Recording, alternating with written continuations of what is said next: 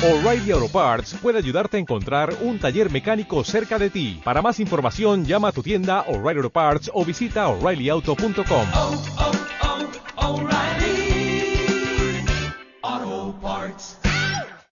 Hoy es eh, martes y corresponde informar sobre el avance del plan de salud para garantizar el derecho a la salud a todos los mexicanos. Les eh, recuerdo que se decidió mantener los servicios de salud del ISTE, del Seguro y de otras instituciones que atienden a la población con seguridad social, los que se llaman se les conoce como derechohabientes, y más de la mitad de la población, más de la mitad de los mexicanos, no tiene seguridad social. Y por eso se creó el Instituto de Salud para el Bienestar, para atender a los mexicanos que tienen seguridad social eh, y ofrecer atención médica y medicamentos gratuitos, gratuidad en los servicios de salud. Eh, estamos comenzando eh, con este plan y como ustedes saben, y es de dominio público, ha habido resistencias eh, por la manera en que se manejaba el servicio de salud en los anteriores gobiernos, pero eh, estamos decididos a que tiene que funcionar bien el sistema de salud pública y ser eh, eficaz, eh, buen servicio, servicio de calidad y eh, que todos los mexicanos, desde luego los más pobres, tengan posibilidad de curarse, de atenderse en centros de salud, en hospitales, en los institutos, en todos lados, y que no importe la situación económica de eh, los mexicanos, que se tenga garantizado el derecho a la salud. Por eso todos los martes vamos a estar informando de cómo vamos en eh, las instalaciones de salud, eh, en los equipos de las instalaciones de salud, de los eh, centros médicos, unidades médicas, hospitales, que tengan todos los equipos que se requieren. Eh, desde luego, repito, médicos, especialistas, medicinas, insumos, todo. Y vamos a ir eh, aplicando este eh, plan con el apoyo de todos los ciudadanos. Por eso todos los martes aquí vamos a estar informando. Eh, consideramos que nos va a alcanzar el presupuesto porque además de que se va a ampliar el presupuesto de salud en 40 mil millones de pesos, se acaba la corrupción, que ese era el cáncer principal, o sea, la enfermedad principal del cáncer, la corrupción, en todo, en la contratación de servicios, lo le llaman subrogar servicios, eh, en la compra de medicamentos, de equipos. Entonces todo eso se termina y eso nos va a permitir eh, hacer más con menos recursos. Y estamos dispuestos a atender este eh, asunto, esta demanda sentida del pueblo de México. Entonces, comentarles eso. Los gobernadores están en su mayoría aceptando, apoyando para que se eh, implemente este plan, este programa, y hay cooperación, hay apoyo. En algunos casos todavía hay resistencias, hay un director de un instituto eh, de salud que es el único que no quiere este, la gratuidad. Ahora se los van a comentar. Yo lo llamo a que este, recapacite, este, porque tienen ahí contratos por 600 millones de pesos de servicios y de medicamentos desde hace tiempo. Entonces ya se termina todo eso.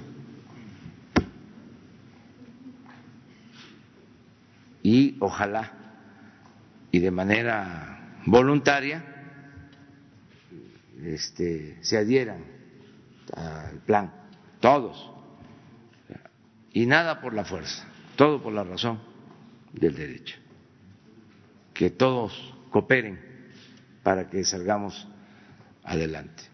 Entonces, vamos a pedirle al doctor Hugo López Gater que nos informe de cómo vamos. Con gusto, señor presidente. Buenos días a todos y a todas, secretario, compañeros. Eh, aquí está el pulso de la salud del 28 de enero. Lo primero que les informamos es que seguimos avanzando con la adhesión de los estados a el sistema integrado de salud para población no derechohabiente que coordinará o coordina ya el Instituto de Salud para el Bienestar. Eh, tenemos ya 21 estados que han aceptado adherirse a este modelo. Hay 11 que todavía están en proceso y seguiremos avanzando en esta materia. Y les recuerdo, como dijimos la semana pasada, que además de que se adhieran los estados con las capacidades instaladas que hoy pertenecen a los servicios estatales de salud, tenemos al IMSS Bienestar, que está destinado a población no asegurada de modo que eh, tenemos 19 estados en donde también tenemos infraestructura y personal que nos permite garantizar la atención médica y los eh, medicamentos gratuitos para la población.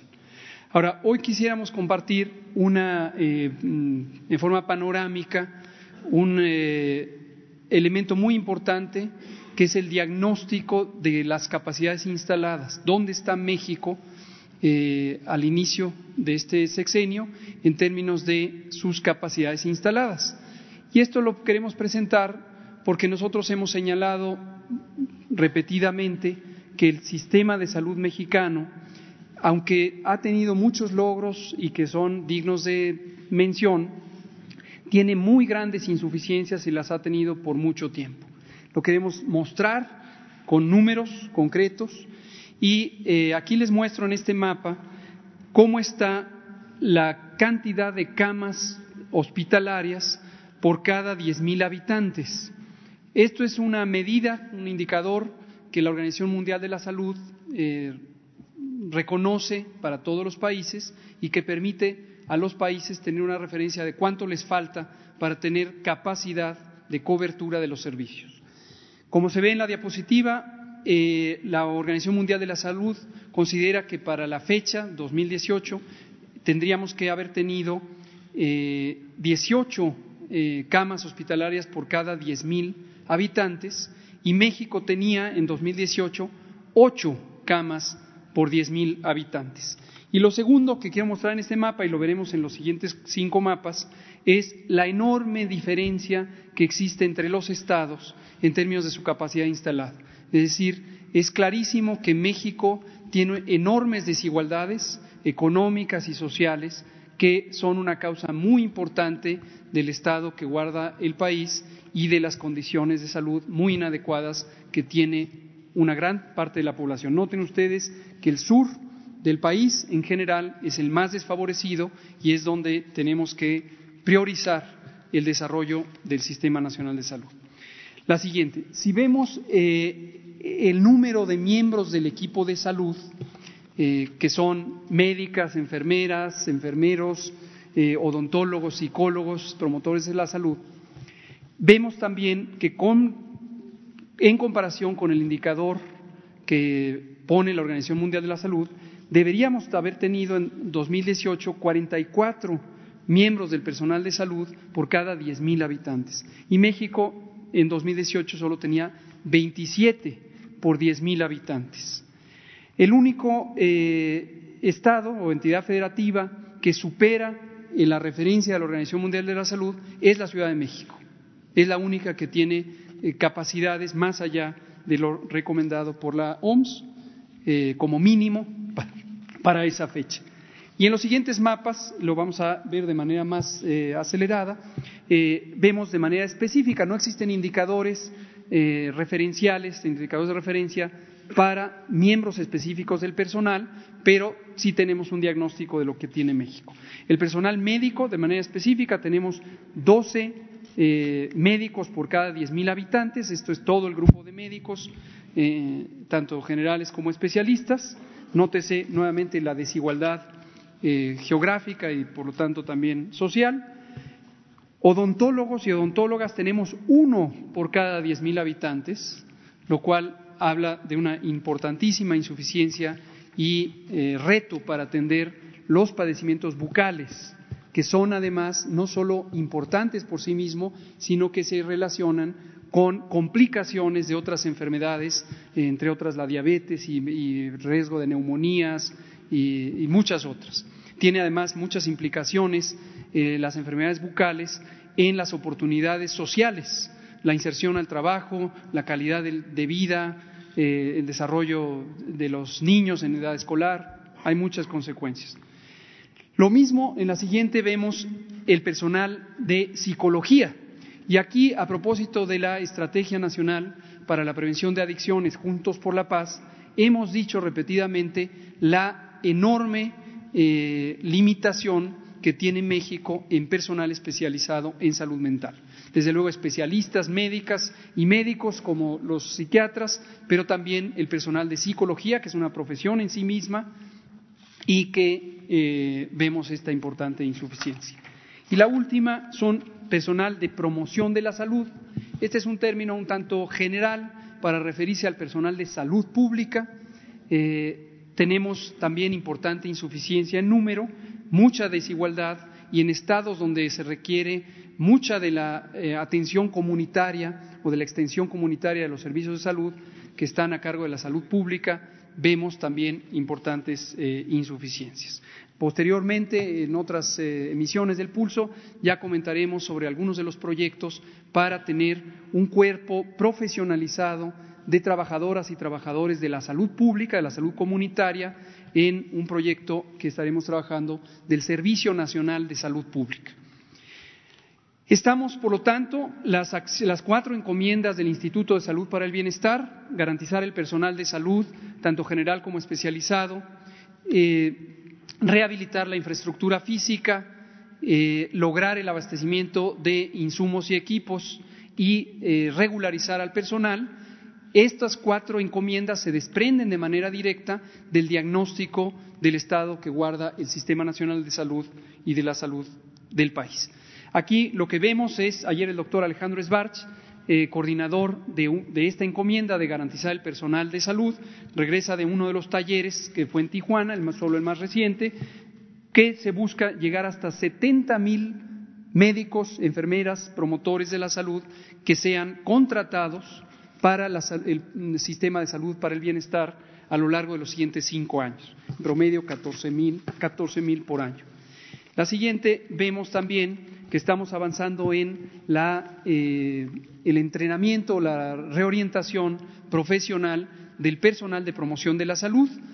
teníamos eh, 6 mil personas que trabajaban para el régimen del, del Seguro Popular, básicamente cumpliendo funciones de afiliadores y de cargos administrativos u operaciones administrativas. Y hemos dicho que todo mundo es importante, no se excluye a nadie. Esto ha sido una preocupación de ellas y ellos mismos. Eh, el sistema de salud para el bienestar los incorpora y los estamos entrenando para que sean gestores de participación social en salud y posteriormente se integrarán a este Servicio Nacional de Salud Pública. La siguiente es el abastecimiento o la compra de equipos. Esta es la lista referencial, la presentó el presidente a lo largo de la semana en relación al tema del avión, pero es una lista que tenemos también, independientemente de la fuente de financiamiento, que estamos buscando que estos equipos nos permitan sustituir equipos de diagnóstico o equipos técnicos como las ambulancias eh, que llevan eh, en promedio más de 25 años, en algunos casos hasta 40 años, sin ser renovados en las instalaciones de salud y particularmente cuanto más se aleja uno de las capitales y de las zonas urbanas, encuentra uno equipos más viejos que necesitan ser sustituidos, algunos ya eh, fuera de condiciones de operación o eh, que ya no se consiguen los insumos necesarios para su operación. Finalmente, tenemos eh, sobre las compras consolidadas, queremos dejar muy en claro lo siguiente. Para la compra 2020, estuvimos conversando con los estados al finales de 2019 y les solicitamos que formalizaran su disposición de conceder al gobierno federal la facultad de organizar las compras consolidadas. Como hemos dicho, las compras consolidadas son extremadamente importantes porque nos permiten proteger el interés público y reiteradamente lo insistiremos, diríamos, ¿qué decimos por el interés público? Por un lado es tener los mejores medicamentos, los que son más capaces, más seguros, más modernos y al tiempo conseguirlos en los precios justos, en los precios razonables. Y esto se puede lograr de manera más efectiva si tenemos este esquema solidario de integración de las compras. Se adhirieron 26 estados que firmaron este convenio y seis estados decidieron no adherirse, están ahí en la lista y por lo tanto debe quedar muy claro que a lo largo de 2020 el abastecimiento dependerá de ellos mismos. Cualquier reto que ellos pudieran enfrentar tendrán que solventarlo de manera directa, dado que ellos decidieron hacerlo por sus propios medios eh, y con sus mecanismos de compra y abastecimiento. Y por último, tenemos lo que ya señaló el presidente en el sistema de especializado de salud, lo que técnicamente conocemos como el tercer nivel de atención. El secretario de Salud y el coordinador de los institutos nacionales tuvieron una muy activa semana de diálogo con todas las personas titulares de estas eh, instituciones y todos prácticamente eh, se adhirieron, excepto uno, ya se mencionó, el Instituto Nacional de Neurología. Este instituto tiene desde hace mucho tiempo un contrato de abastecimiento con una empresa privada para eh, proveerle sus insumos y en algunos casos incluso material y equipo quirúrgico. Este es un contrato que en promedio son 650 millones de pesos eh, y actualmente el contrato está vigente hasta noviembre de 2020. Seguiremos trabajando también en ese sentido. Consideramos que es muy importante que todos los eh, institutos, que son organismos públicos descentralizados, eh, sectorizados a la Secretaría de Salud, pero son organismos públicos descentralizados, puedan tomar esta decisión de incorporarse a garantizar la atención médica y los medicamentos para toda la población. Gracias, presidente. Bueno, pues esta es la, información en general de salud. Este, si les parece, eh, abrimos sobre el tema. La compañera primera.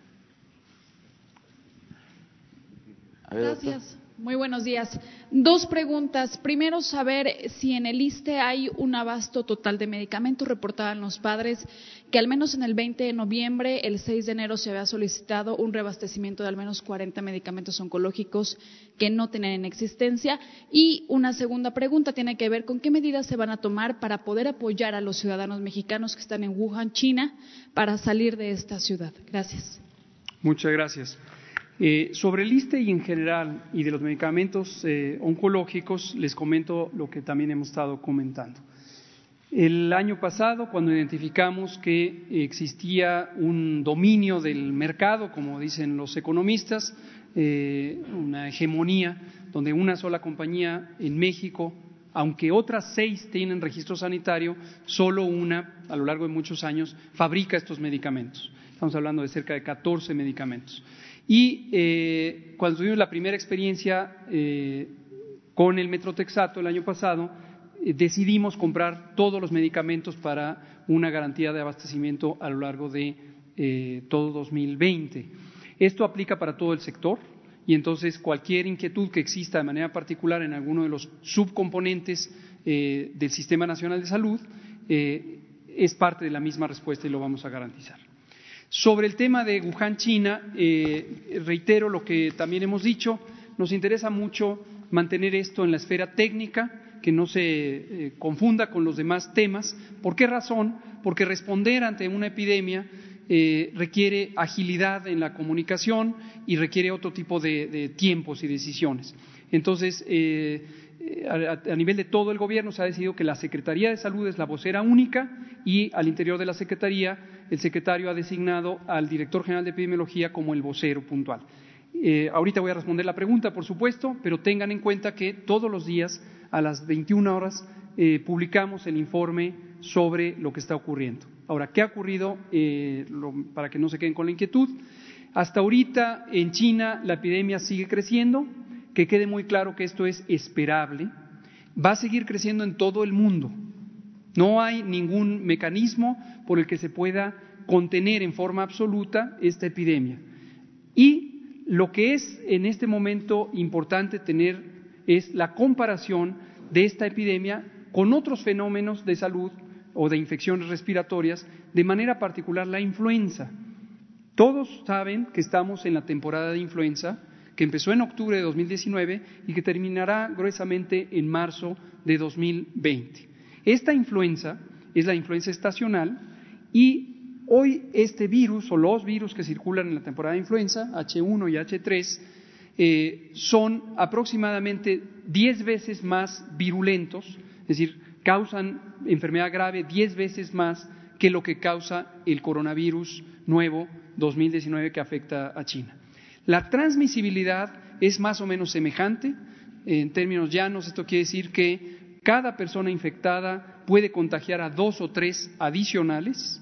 Esto es un parámetro muy importante para saber qué tan transmisible es y todavía se desconocen algunas características del virus, por ejemplo, su periodo de incubación, hasta ahorita se estima que es de dos a diez días, y uno de los elementos importantes es que se va descubriendo que una gran cantidad de personas no, dan no tienen síntomas, no tienen enfermedad, a pesar de estar infectados. Eso es esperanzador en términos de el impacto que tiene el virus, pero a la vez los virus que pueden infectar sin causar enfermedad se facilita su propagación. Nada más, perdón, para precisar, ¿se les va a apoyar a los mexicanos para salir de Wuhan? Gracias. Justamente la semana pasada tuvimos una reunión, eh, tuve el gusto de acompañar al secretario de Salud en una reunión con el canciller Marcelo Ebrard y todos los cuatro subsecretarios y la subsecretaria de eh, la Secretaría de Relaciones Exteriores, y ellos ya tenían preparado eh, un mecanismo de apoyo a través de, eh, las, la Embajada y los consulados de México en China. Ayer justamente publicamos un comunicado conjunto, estamos trabajando muy estrechamente y la Secretaría está apoyando para que quien desee, ciudadanos y ciudadanas mexicanos que estén en China y deseen salir, eh, puedan expresarlo y se les atienda. Hasta el momento hay solo un ciudadano que así lo expresó, así recibió el apoyo y estará siendo apoyado para trasladarse. El resto dijeron, estamos tranquilos, nos quedamos aquí. También para dar este tranquilidad a toda la población. No eh, se tienen riesgos en México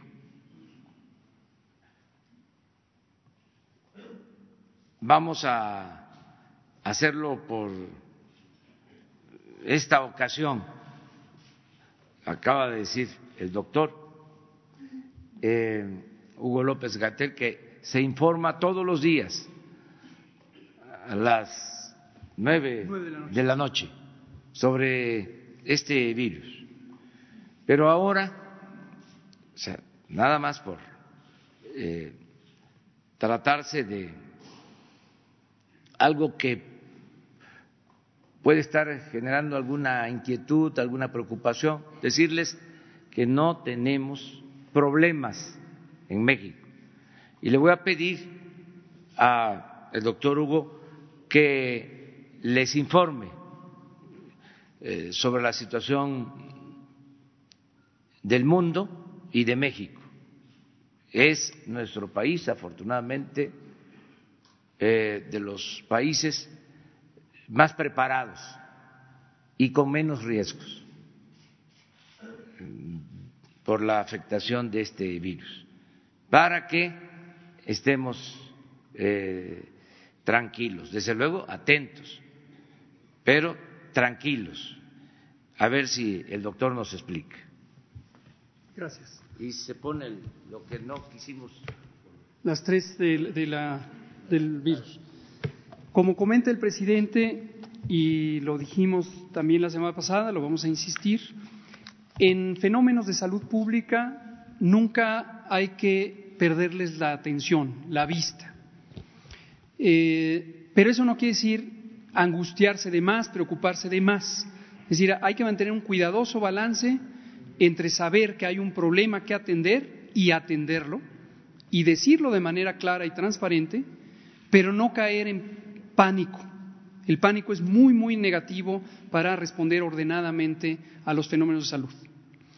Entonces, el balance de hoy, eh, y nos mantenemos en perfecta comunicación con la Organización Mundial de la Salud, México es miembro de esta organización y como todos los demás Estados miembros, tiene un centro nacional de enlace para el reglamento sanitario internacional.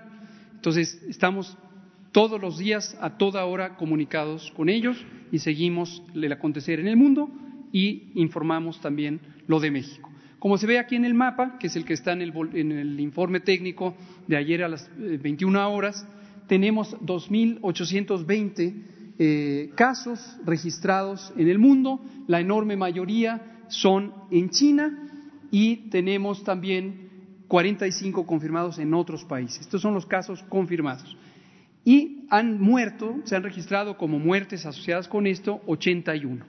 Esto da lo que técnicamente conocemos como letalidad, es decir, cuántas personas mueren, de cuántas se conoce que tienen enfermedad reconocida, de 2.9%, y comparado con otros eh, virus corona de esta misma familia, específicamente SARS de 2002 y MERS de 2011, eh, es incomparablemente más bajo. SARS tenía una letalidad de 15 a 20%, MERS tuvo una letalidad hasta del 65%, es decir, 6 o 7 de cada 10 para el MERS morían por el virus. En este caso, la letalidad se ha mantenido baja. Tomar en cuenta que esto es comparado con los que se conocen infectados porque tienen enfermedad, pero hay un conjunto muchísimo más grande, aún no se puede saber cuántos, pero muchísimo, estamos hablando posiblemente de 10, 20 veces más, de personas que se infectaron y no tienen absolutamente ninguna enfermedad. En México, la siguiente, eh, hemos tenido siete casos sospechosos. ¿Qué quiere decir sospechoso? Una persona que tiene una neumonía y tiene el antecedente de haber estado en la región afectada. Conforme la enfermedad se vaya propagando por el mundo, cosa que va a ocurrir, tengámoslo muy, muy claro, ya esta eh, sospecha que se relaciona con haber estado en China seguramente ya no va a ser un criterio útil, porque podrá ser que alguien proveniente de otro lugar sea quien introduzca el virus a México.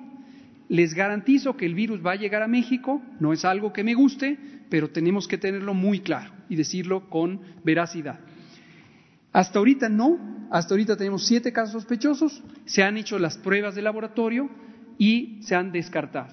Lo que decía el presidente es importante destacarlo, México en la región de América, al mismo tiempo que Estados Unidos y Canadá, según lo ha reconocido la Organización Panamericana de la Salud, fuimos de los países que eh, tuvimos la capacidad diagnóstica, siguiendo el protocolo, el protocolo técnico de la Organización Mundial de la Salud, y que tenemos una serie de medidas de eh, prevención, preparación y respuesta. La siguiente son precisamente esta eh, secuencia de tiempo. Eh, saben ustedes que esto se hizo público por parte de China y la Organización Mundial de la Salud desde el primero de enero, gruesamente, la noche del 31, y el 9 de enero decidimos publicar este aviso para viajeros, recomendando algunas medidas de precaución y, sobre todo, no, si no era indispensable, no viajar a la región afectada. El 10 de enero teníamos ya el resultado de una evaluación rápida de riesgos que considera que tenemos un riesgo moderado para México de introducción y de eh, daño por el virus. El 16 de enero eh, tenemos ya la prueba en el Laboratorio Nacional, el INDRE, el Laboratorio Nacional de Referencia. El 21 de enero actualizamos el aviso epidemiológico, ahora sí recomendando suspender o cancelar los viajes no esenciales. Esto quiere decir, si alguien tiene una prioridad de acudir a China, eh, pues que, vaya, pero si es un asunto por el momento que se puede posponer, es preferente que se posponga. Y el 24 de enero tuvimos este, eh, esta coordinación, hemos instalado un grupo asesor científico con las y los mejores especialistas en enfermedades infecciosas y en virología eh, del país. Lo coordina y preside el doctor Gustavo Reyes Terán, eh, comisionado de los Institutos Nacionales de Salud y en sí mismo un profesional de las enfermedades infecciosas ampliamente reconocido en México y en el mundo. Entonces, esta es la situación. En resumen, uno, vamos a informar con absoluta transparencia lo que va ocurriendo. Dos, llamamos a la calma, pero eso no quiere decir olvidarse que existe el asunto y que hay que atenderlo, pero no exagerar. Si hoy ustedes se quedan con la sensación que decimos no pasa nada, es porque la evidencia lo muestra y es el estado de ahorita. Si llegara a cambiar la situación, cosa que no se descarta, lo vamos a informar para reaccionar apropiadamente. Les suplico, no pongan una nota que diga que decimos que no va a haber una epidemia, porque esto ya es una epidemia. No digan que no va a pasar nada, porque es algo que nadie puede garantizar. Pero la evidencia hasta ahorita, hoy, 28 de enero de 2020 sugiere que el coronavirus 2019, el nuevo coronavirus, se comporta como un virus de agresividad, es un término genérico, leve, comparado con la influenza estacional y con los coronavirus que previamente han sido materia de interés mundial. Muy bien. Sobre el tema. Tema. Eh, buenos días, Shaila Rosagel, eh, corresponsal del Grupo Gili, El Imparcial, La Crónica y Frontera de Tijuana. Eh, le quiero preguntar, Hugo, con la detección de los casos del coronavirus en Estados Unidos, en California y Arizona específicamente, si se van a implementar filtros en los puertos fronterizos del norte del país. Esta sería mi pregunta. Tengo una pregunta general después. Muchas gracias y entiendo su preocupación territorial, obviamente también respecto al país. Eh, este tipo de filtros los instauramos desde el inicio. Eh, cuando dijimos que somos de los primeros países en reaccionar, es porque literalmente lo fuimos. Desde la primera semana de enero, se, eh, en coordinación con la Secretaría de Comunicaciones y Transportes y todos los aeropuertos internacionales, particularmente los cinco que reciben viajeros de provenientes de Asia y en particular de China, de manera indirecta, y el único en el país, que es el aeropuerto de Tijuana, que recibía viajeros de manera directa, eh, pusimos este tipo de filtros. Ahora, los filtros no quiere decir impedir la entrada a eh, personas o ciudadanos y ciudadanas eh, de nacionalidad china o provenientes de la región asiática.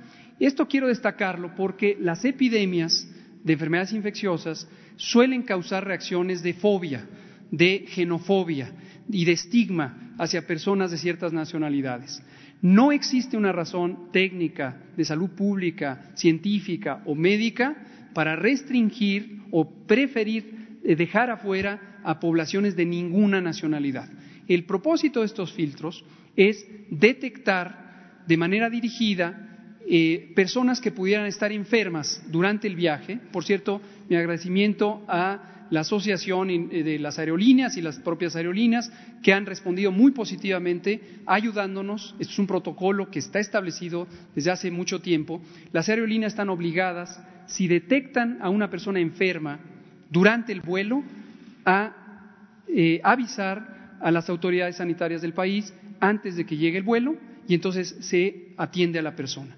Pero, insisto, no es el propósito restringir ni los viajes de aquí a China, ni los de regreso, ni el traslado de bienes eh, entre estos países. Un dato puntual en la preocupación local, desde ayer eh, eh, ya en adelante, ya no va a haber viajes directos de China a México, el único aeropuerto era Tijuana, no tiene nada que ver con este fenómeno, sino que hay un asunto de reencarpetamiento de la pista del aeropuerto de Tijuana. ¿Por dónde puede llegar? Podría llegar de Tijuana y, proveniente de California, pero podría llegar de cualquier otra parte del mundo y de personas de otras nacionalidades también. Muchas gracias. Eh, tengo una pregunta eh, general, presidente, ¿se la puedo hacer? ¿Se la puedo formular? Tema. Tema. Ahorita. Ok. Gracias. Gracias, buenos días a todos. Eh, para saber eh, la puntualización sobre este mexicano que aceptó la ayuda de la embajada de nuestro país, eh, ¿cuándo estaría de regreso en nuestro país? Esta sería una primera pregunta, doctor Hugo López Gatel. me gustaría también saber en el caso sobre el, plan de salud, ¿por qué el Estado de Morelos no participó en esta compra consolidada? ¿No? ¿Qué argumentó?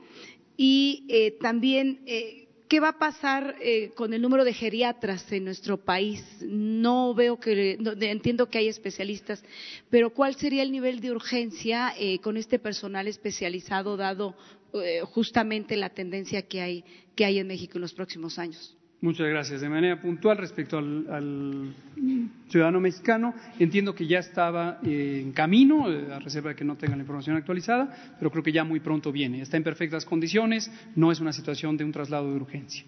Respecto a Morelos eh, y otros estados que decidieron no adherirse a la compra, fue un diálogo muy respetuoso. en realidad, algunos nos pudieron mostrar que tenían algunos compromisos contractuales que, de acuerdo a leyes locales, eh, si los eh, interrumpieran podrían tener penalizaciones.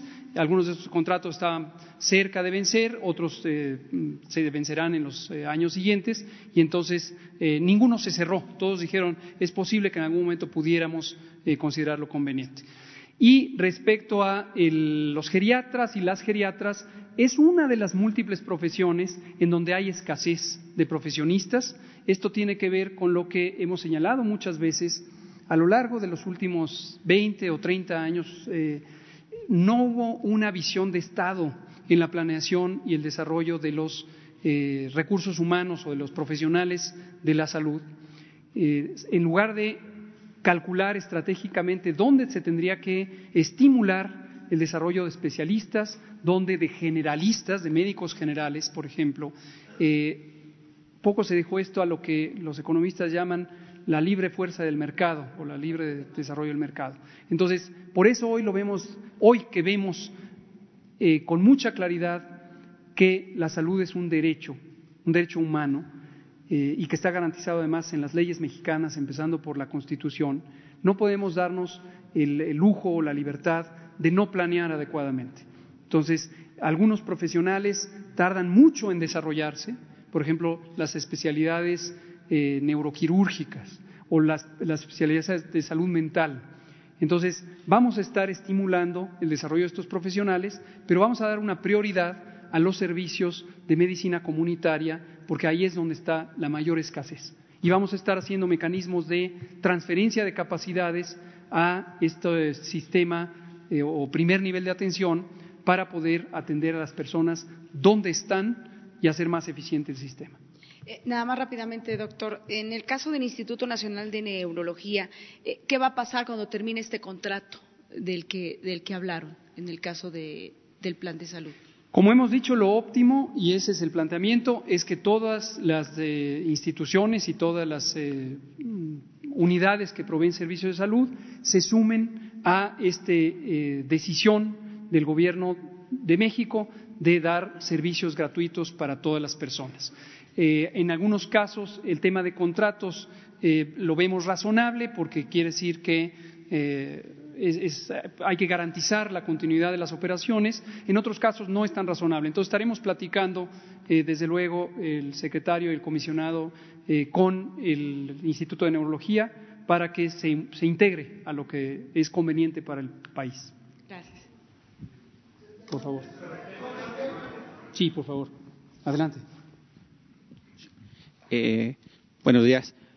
Doctor, eh, ¿cuál es la situación que se aplicará con el tema de el doctor Mojar y eh, cuando hizo la solicitud de comprar medicamentos y después de que llegaron de Francia, pues dijo que siempre sí había medicamentos y que ese pedido se entregaría o que se entregara a, eh, obviamente, a las oficinas o, bodegas de PISA. Aquí están los documentos donde se hace la solicitud a la Secretaría de Hacienda a través de la doctora Buenrostro y después que llegan los medicamentos especifica que sí hay medicamentos. Quisiera saber cuál es el tratamiento que se le dará y también ¿Cuál es su opinión sobre la decisión de la Corte de atraer cuatro casos donde las personas se quejan de que no hay retrovirales para el tema del VIH? Sí, sobre el primer tema y en general, como lo ha dicho el presidente, queremos dejar en claro que esto no se trata de una cacería de brujas. O escuché con atención que ayer hizo esta misma pregunta. Eh, todo esto está en un proceso deliberativo, como lo presentó eh, la secretaria eh, Irma Sandoval la semana pasada y vamos a ser muy cuidadosos de seguir cualquiera de las investigaciones de acuerdo a lo que se plantea la ley, respetando los tiempos y lo que nos interesa sobre todo es cambiar cómo funciona el sistema. Es decir, aquí más allá de personas en particular, lo que interesa es que las condiciones, como dice la propia secretaria Sandoval, estructurales que facilitaron la corrupción, sean modificadas. Esa es la raíz del problema. Eh, los problemas de eh, mal uso de los recursos o de privilegiar los intereses privados sobre los públicos no son caprichos de personas y tampoco son un fenómeno cultural, como se había dicho en administraciones pasadas. Lo principal es que la estructura del sistema estaba encaminada a privilegiar intereses particulares sobre los públicos, a tener oscuridad en los distintos procesos administrativos y hoy hemos logrado, y ese fue uno de los éxitos de 2019, tener un esquema coordinado donde todo el sector salud, y esto ahorita va a ver que tiene que ver con los antivirales, trabaja por un mismo propósito. Tenemos un intercambio de información en tiempo literalmente real, eh, la colaboración de los titulares de la seguridad social, el maestro Zoé Robledo aquí presente y Luis Ramírez, director del Seguro Social, y también de Pemex y las demás, es muy importante. En ese sentido, con los antirretrovirales, eh, desde luego, eh, si en este momento existe una demanda ciudadana y esto escala y se judicializa y al final hay disposiciones de la Corte, pues respetamos, desde luego, la independencia, la soberanía que tiene el Poder Judicial y acatamos sus eh, sentencias. Pero consideramos que precisamente el caso de los antirretrovirales es uno de los elementos que nos resultó más exitosos y fue el primer modelo para lograr esta triple optimización que nos permite tener los mejores medicamentos para la mayor cantidad de las personas y esta combinación de los dos factores anteriores nos permite tener ahorros. De modo que, desde el punto de vista técnico, consideramos que cualquier eh, planteamiento judicial que nos exija, que nos pida garantizar el derecho de acceso a los antirretrovirales o cualquier otro medicamento, de nuestra parte es exactamente lo que estamos trabajando para lograr. Pero hay o no hay medicamentos en los hospitales, porque en Hidalgo, eh, Guerrero y Querétaro dicen que no hay esos eh, medicamentos. Así Entonces, ¿sí hay o no hay? Sí hay, eh, sí hay, y lo que nos interesa mucho, y lo dije, y lo espero mm, quizá lo vamos a necesitar seguir diciendo, es nos ayuda mucho que haya denuncias concretas, que eso nos diga con detalle dónde, en qué hospital, en qué turno, etcétera, porque podemos actuar. Cuando se genera este ruido, no estoy diciendo que lo suyo eh, sea ruido, en donde se dice un amigo, el primo de un vecino, un ciudadano en tal rincón del país, pero no se nos precisa, es muy difícil actuar. Repetimos para la población 800-767-8527, 800-767-8527 es el número para hacer denuncias ciudadanas, no solo sobre presunto desabasto, sino también sobre negligencia o intento de cobros, y esto es ya un esfuerzo combinado de la Secretaría de Salud con la Secretaría de la Función Pública. Y con respecto al tema del Hospital de Neurología, en este año se le aumentaron 100 millones de pesos para el servicio, si no me equivoco, de los pacientes que acuden a ese hospital. Sin embargo, en los pasillos hay eh, pues, flyers pegados donde dicen que por la reducción del presupuesto no se pueden atender a esos pacientes. Pero además, lo grave es que un, aquí tengo también unos documentos donde un paciente le están cobrando 30 mil pesos por internarlo o tratarlo. No entiendo cómo van a actuar ahí, porque el hecho de que no sea una cacería de brujas, pero sí ya es tiempo de que se actúe y que no nada más se quede en la retórica con esta gente que está provocando un caos dentro de los servicios de salud. Y también al, al director del instituto se le acusa de, obviamente, hostigamiento a enfermeras y médicos, también de arrendamiento de equipos fuera del hospital, que aparte son obligados a pagar los familiares de los pacientes. También traigo documentos. Toda denuncia es bienvenida. Para nosotros es muy importante tener evidencia de cualquier eh, actitud contraria al propósito fundamental, que es garantizar servicios de salud y medicamentos gratuitos. Eh, y si en, localmente en un hospital, en este o en cualquier otro, se dice es culpa del gobierno, insisto lo que dijimos también, no se dejen llevar por esa idea, denúncienlo, denúncienselo al gobierno federal, al gobierno de la República, que somos nosotros y que es a quien se está diciendo que somos culpables. Nos lo denuncian, nos permite actuar, estamos integrando, en algunos casos hay que integrar distintos expedientes, en otros una resolución inmediata para garantizar el servicio. Por favor.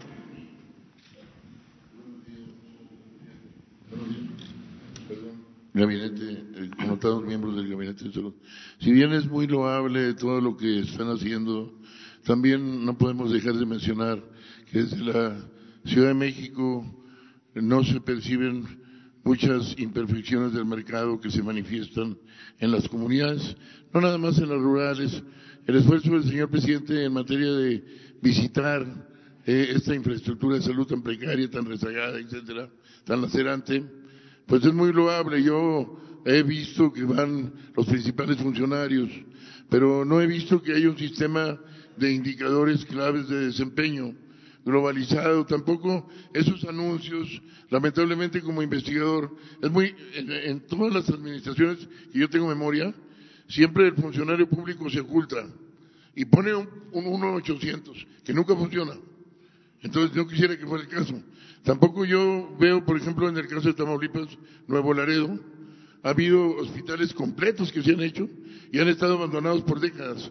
Centros de atención a discapacitados, a niños, que han estado pues eh, utilizados para fines incluso perversos o contrarios a toda cuestión comunitaria. Entonces eh, yo no creo que haya un control y ni un conocimiento. Eh, las delegaciones adolecen también también se dan habas ahí, se puede percibir ahorita. Ahorita si usted va a Tamaulipas y ve los programas de SEDATO, en materia eh, educativa, social, etcétera, va a ver que hay empresas, para empezar no utilizaron las empresas de la región, que es una cuestión muy importante para el desarrollo económico. Eh, son empresas que con una facilidad se van y cuando las pescas. Y, y se ha manifestado en rezago. Yo quisiera saber si ustedes están contemplando también la figura de auditorías sociales, la auditoría social, el presupuesto participativo, son instrumentos adicionales. Meterle cuestión punitiva fuerte a todo lo que dicen que quieren hacer, que no queda muy claro cómo lo van a hacer, porque vaya que es estoico y heroico la intención, y bien merecido por el pueblo mexicano, pero difícil de, entonces yo no sé hasta qué punto los indicadores claves de desempeño y otros métodos cuantitativos para la evaluación y toma de decisiones están siendo utilizados de manera global, integral, efectiva, eficiente y eficaz. Gracias. Gracias. Su comentario es extenso y obviamente eh, vamos a tener muchas sesiones del pulso de la Salud, donde vamos a poder ir actualizando sobre eso. Eh, quisiera nada más abordar el punto concreto de la auditoría social. Efectivamente, tenemos mucha comunicación con diversas eh, organizaciones eh, ciudadanas que han expresado su genuino interés y que han demostrado su genuino interés de cooperar en hacer estos mecanismos de denuncias. Eh, y eh, los hemos incorporado como testigos sociales, no solamente en los temas de compra, sino incluso en las deliberaciones que hoy tenemos desde el punto de vista técnico y científico de modernizar y revisar los protocolos de atención en todo sentido. Nada más, una muy rápida. En materia de las ambulancias en la frontera norte, se ve que, no llegó ambulancia alguna en las que repartieron. En la frontera norte hay un grave problema de doble flujo poblacional por la migración y también un problema de, de, de gran incidencia en, en, en, digamos, delitos que tienen que ver con la salud, ¿verdad? Ahora, eh, aquí el señor presidente incluso avalaba en ese momento una propuesta del servidor, materia de, hay un mercado que por cuestión fiduciaria, fiscal, financiera, eh, los americanos, estadounidenses y canadienses eh, desechan el equipo en un momento que todavía tiene un gran porcentaje de vida útil. Y hay mecanismos mediante los cuales se pueden donar. Esto ha sido acaparado por grupos cuestionables, que luego terminan cobrando por el servicio con la ambulancia que trajeron al amparo de un programa. Entonces, ese es un muy importante cuestión. Y la otra cosa, la simplificación aduanera para la importación de equipo médico. Y, la, y lo otro ya, la cuestión de los especialistas que están tratando, pues con sueldos de hambre, si se los dan, ahorita tienen amenaza los especialistas para los hospitales de tercer nivel, eh, los residentes R1, R2, R3, que pues los, los, los pagos que les hace Conacit están con el Jesús en la Sí. boca que se los vayan a quitar. Muy Gracias. bien, muchas gracias. Es, es complejo el reto y hay que tener todos estos elementos en cuenta. Allá atrás, Natalia Vitela.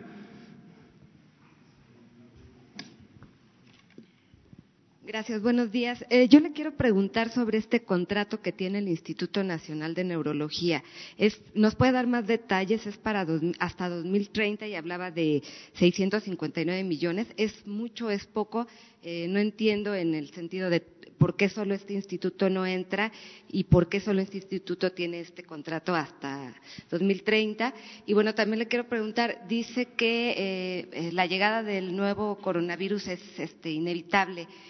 ¿Hay capacidad, por ejemplo, en instituciones como el INER? Eh, su personal ha dicho que, que no, pues que hay carencias y, y tienen preocupación ante estas carencias. Desde el monto y el contrato hasta noviembre de 2020. Gracias. Y perdón, ya por último preguntarle que de estos seis estados que no se adhieren a las compras consolidadas, ¿cuántos es porque tienen ya contratos y cuántos no tienen contratos ya consensuados? Gracias. Gracias. Sí, eh, vamos por, partes. Si me pudieran presentar, eh, de la última diapositiva tengo una tablita sobre la capacidad instalada en el Sistema Nacional de Salud para la atención de medicina crítica.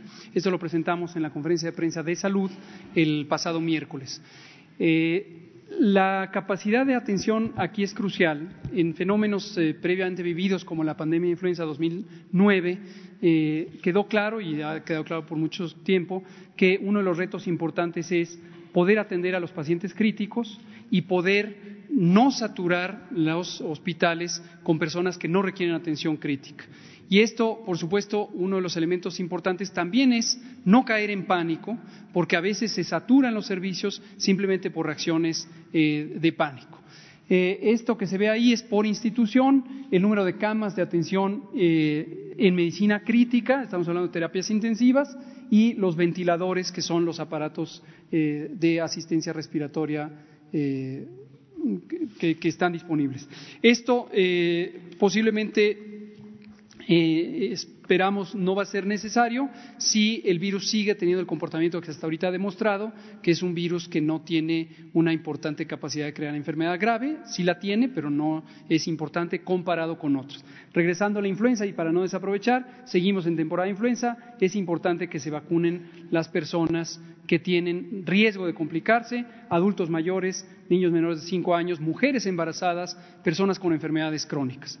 Respecto al Instituto de Neurología y el contrato, no es el único, lo dijimos el viernes pasado, hay la mitad de los 23 institutos y hospitales federales que dan atención médica, hay otros tres, pero que no dan atención, sino hacen investigación, eh, tienen este tipo de contratos con distintos proveedores y esto está eh, eh, disponible de manera transparente.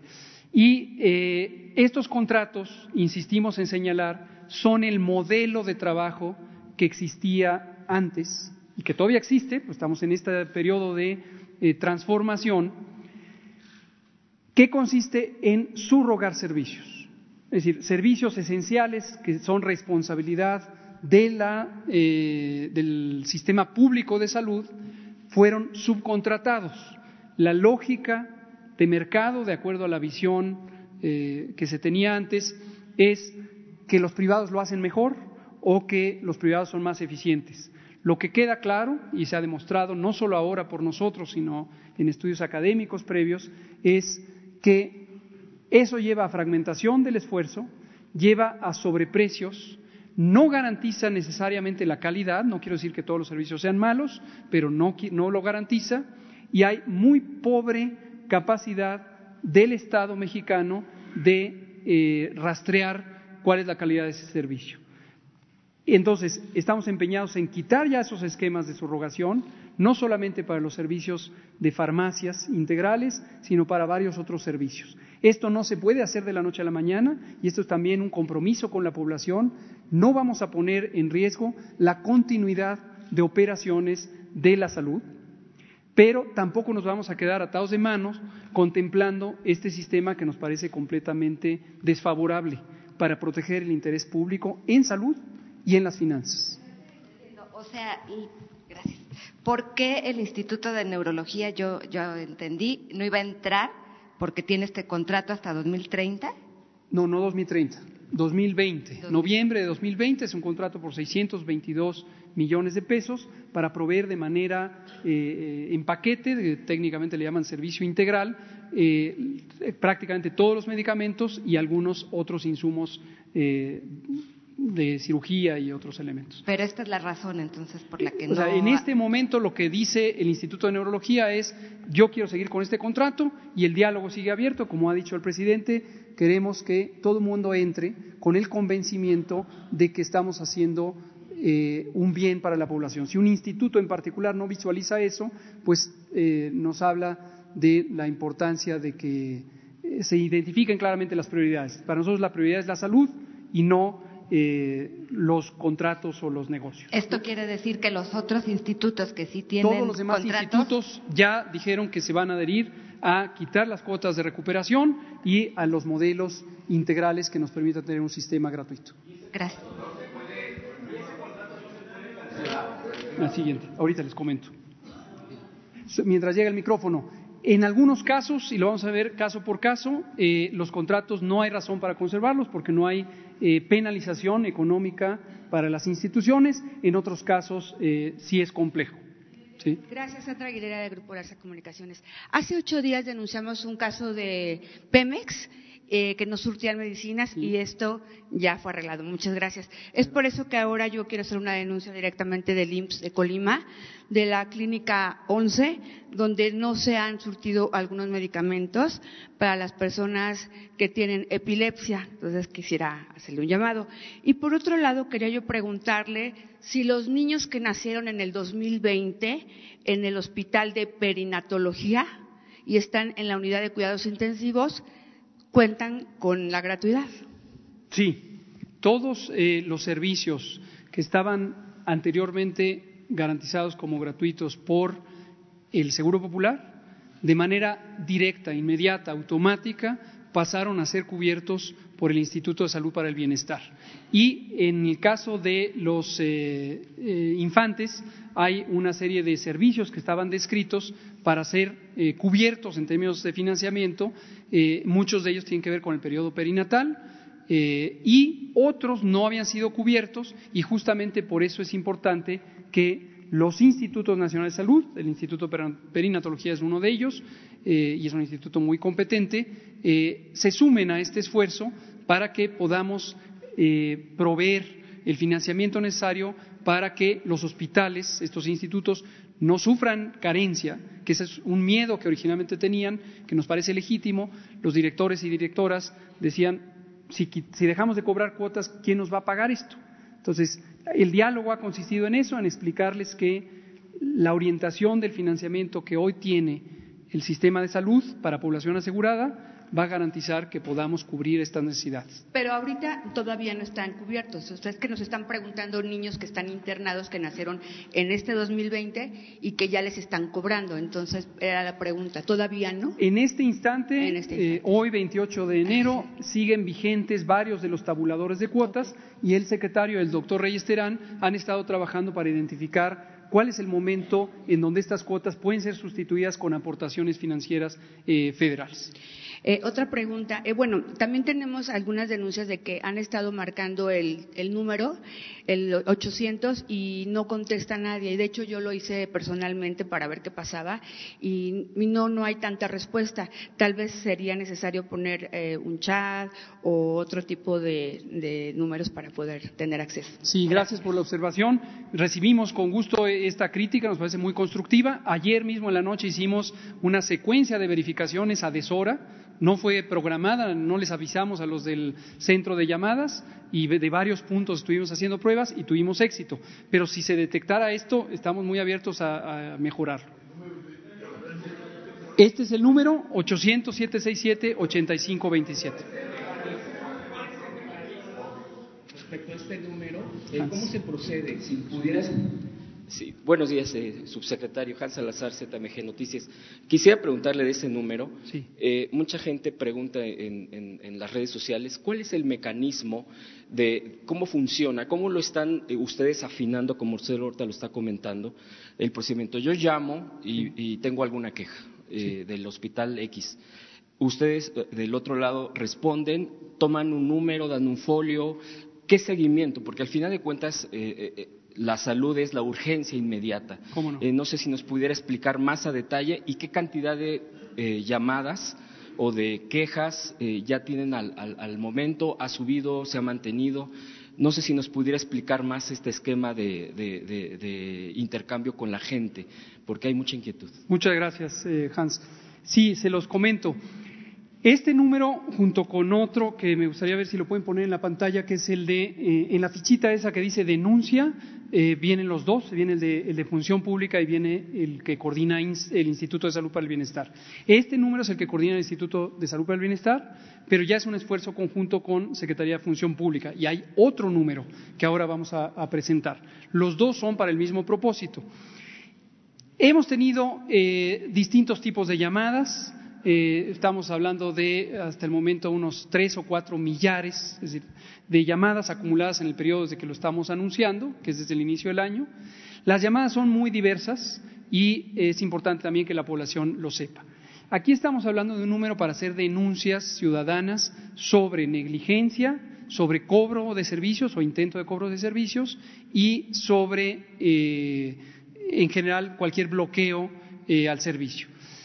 No es un número para eh, canalizar a los pacientes a consultas, por ejemplo. Hay personas que nos han llamado diciendo, ¿en dónde me atiendo de tal y tal cosa? Por supuesto se les da eh, información, pero eh, si usáramos el número para toda eh, inquietud, pues se saturaría el número y se bloquearía, por más que ampliáramos su capacidad. Tampoco es un número, y esto quiero aclararlo, a ver si para el siguiente martes ponemos los números del Seguro Social y del ISTE, porque estamos hablando que esto es para población no asegurada. ¿sí? Entonces, estos dos números son para denunciar, ahí está, 800-767-8527, Instituto de Salud para el Bienestar, y 800 1128 700 800 1128 700 de la Secretaría de la Función Pública. Y entonces, donde hay una denuncia sobre estos elementos, desabasto, negligencia médica o cobros indebidos, la mecánica es se recibe la llamada y directamente nosotros sabemos si tenemos la información precisa a quién llamar, a veces es un secretario de salud estatal, a veces es un coordinador de la operación de la propia unidad y como menciona y nos da gusto la compañera, en el caso de Pemex, eso fue el darnos información precisa nos ayudó a poder responder a esto. Eh, doctor, por favor. Eh, rápido, eh, respecto a la infraestructura que se tiene eh, en los hospitales, en las clínicas, etcétera, principalmente en los hospitales, ¿se tiene contemplado también dignificar los espacios a veces de los, eh, principalmente de los familiares también que van y asisten a una persona que se hospitaliza, ya que luego están literalmente en la calle? Digo, yo sé que la infraestructura primordial es este equipamiento, todo esto, pero también luego van de los vienen de los estados o se desplazan de pueblos o de, de lugares tan lejanos. ¿Se tiene contemplado en este presupuesto para este año tratar de mejorar los espacios, por lo menos de espera de un familiar por una- un paciente que esté hospitalizado? Sí, gracias por la pregunta, Hans. Esto es muy importante porque tiene implicaciones en salud, además de, obviamente, la, la posibilidad de las familias de acompañar a sus familiares. Eh, Desde hace mucho tiempo, yo diría desde siempre, en el sistema de salud de México, la infraestructura física, los edificios de los hospitales, nunca contemplaron este tipo de espacios para que las familias puedan estar cercanos. Eh, las razones seguramente son muy variadas, pero no se contempló en el diseño. Y hoy prácticamente la totalidad de los hospitales carece de espacios específicos donde las personas familiares pudieran, por ejemplo, eh, pasar la noche, porque a veces más de una noche, son meses esperando a un paciente en terapia intensiva. Y esto complica, eh, pues desde luego, la calidad del servicio. ¿Cómo se ha subsanado esto a lo largo de la historia? A veces hay eh, distintas organizaciones caritativas o sociales que albergan a personas cerca de las eh, comunidades, de, de las instalaciones. Es un reto grande y tenemos que decirlo con mucha claridad. Sería una falsa expectativa si prometiéramos que existen los recursos para poder ampliar en todos los hospitales áreas específicas para que pernocten los familiares. Sin embargo, en las comunidades, eh, particularmente rurales, uno de los importantísimos determinantes de la buena evolución de algunos eventos de salud, por ejemplo, los eventos obstétricos, depende de que pueda haber un acompañamiento familiar. Y existen cierto número, podemos traer el dato preciso, en este momento no lo tengo, de albergues anexos a hospitales comunitarios. Y esto ha sido muy exitoso, ha sido reconocido por eh, especialistas y, y organizaciones internacionales dedicadas a este tema de la salud reproductiva como un elemento exitoso. En, varios casos este tipo de albergues eh, están, necesitan rehabilitación y sí estamos dando prioridad a la posibilidad de rehabilitarlos. Gracias. Por favor, aquí y allá.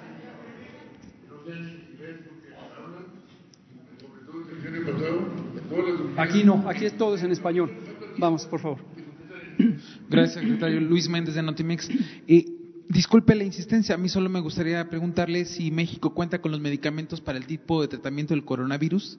Eh, si también pudiera explicarnos sobre lo del Instituto de Neurología, en este modelo integral que se está detectando de corrupción, ¿quién tiene el control de la, de la farmacia? Si es la misma empresa que se ha denunciado, eh, PISA. Y eh, me gustaría preguntarle al presidente si, de acuerdo a los datos que ustedes mismos nos presentan, son eh, por cada 10.000 habitantes hay cinco camas y respecto a médicos, ocho por cada 10.000 eh, en los estados del sur. ¿Habrá un plan preferente para los estados del sur, presidente, secretario? Y eh, la capacitación sobre los promotores de la salud en México, hasta donde sé, la Universidad Autónoma de la Ciudad de México es que fundó el presidente, es la única que tiene esa licenciatura. ¿Se apoyarán en esta universidad o cómo será esta capacitación respecto a los promotores de la salud? Y tengo una pregunta para el director del INSABI, por favor. Muchas gracias. Empiezo de atrás para adelante. Eh, eh, en algunas pocas semanas más eh, vamos a traerles información más detallada sobre este proyecto de crear el Servicio Nacional de Salud Pública como un mecanismo de integrar a todos los profesionales relacionados con la salud pública. Esto quiere decir los que no son eh, personal clínico, es decir, no son médicos y enfermeras eh, y demás personas que están dentro de las instalaciones de salud, sino el personal comunitario y queremos poner eh, orden, dar oportunidades de desarrollo profesional y eh, una mayor capacidad de operación. Pero lo, podemos dejar para, para adelante. Sobre el coronavirus no existe un tratamiento específico, eso también tengámoslo claro, igual que no existe para la enorme cantidad de virus que causan enfermedad respiratoria. Los cuidados son básicamente sintomáticos, esto quiere decir eh, desde medidas generales como tomar abundante agua, que es indispensable, tener claros los, síntomas de alerta, dificultad respiratoria, somnolencia, dolor de pecho, que necesitarían una atención avanzada y dentro de hospitales son cuidados, si llegaran a, complicarse, eh, de eh, sustitución de apoyo respiratorio. Y sobre el contrato, eh, básicamente es un modelo, insisto, muy generalizado que viene de varias administraciones previas, en donde se creó esta idea de servicios integrales, que quiere decir se le paga a una compañía, la compañía eh, promete dar eh, medicamentos en forma ilimitada y al final pasa la factura y dice eh, cuánto es.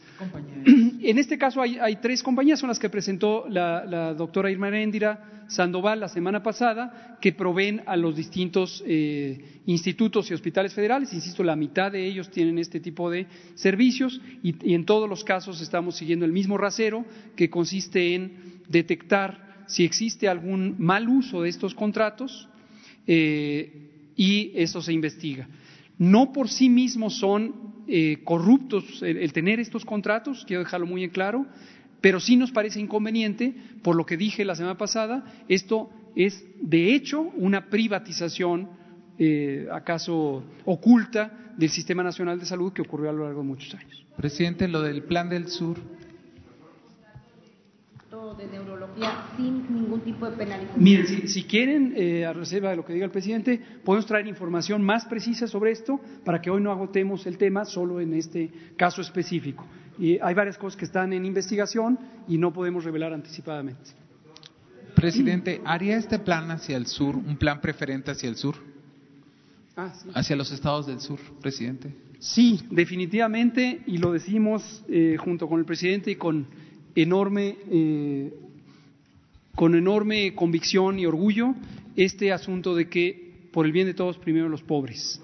Sí vemos que la desigualdad social de México es un obstáculo mayor, no solamente para la calidad y duración de la vida de las personas que eh, viven en pobreza, sino para el país en su conjunto. Es decir, la pobreza, la desigualdad son una grave amenaza a la pervivencia del país. Así es como lo identificamos. Entonces, en términos prácticos, efectivamente tenemos una priorización porque además la carencia es mayor y por lo tanto la inversión para rehabilitar la infraestructura, garantizar el personal, garantizar el abasto, tiene que hacerse prioritariamente en los estados eh, desfavorecidos que están mayormente en el sur. Que quede claro, esto no quiere decir discriminación a los distintos estados libres y soberanos, se va a respetar puntualmente eh, las disposiciones de las leyes, por ejemplo la de coordinación fiscal, y a todos los estados les va a llegar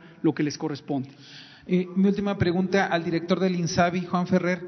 Eh, me gustaría preguntarle, cuando los gobernadores panistas se refieren a un convenio de no adhesión, ¿a qué se están refiriendo? Porque ellos aseguran que, eh, de acuerdo a las mesas de negociaciones que han mantenido con usted, se habla de un convenio de no adhesión. ¿A qué hacen referencia para llegar a un acuerdo con ustedes como autoridad federal? Gracias. Buenos días. Con su permiso, señor presidente, con su permiso, secretario.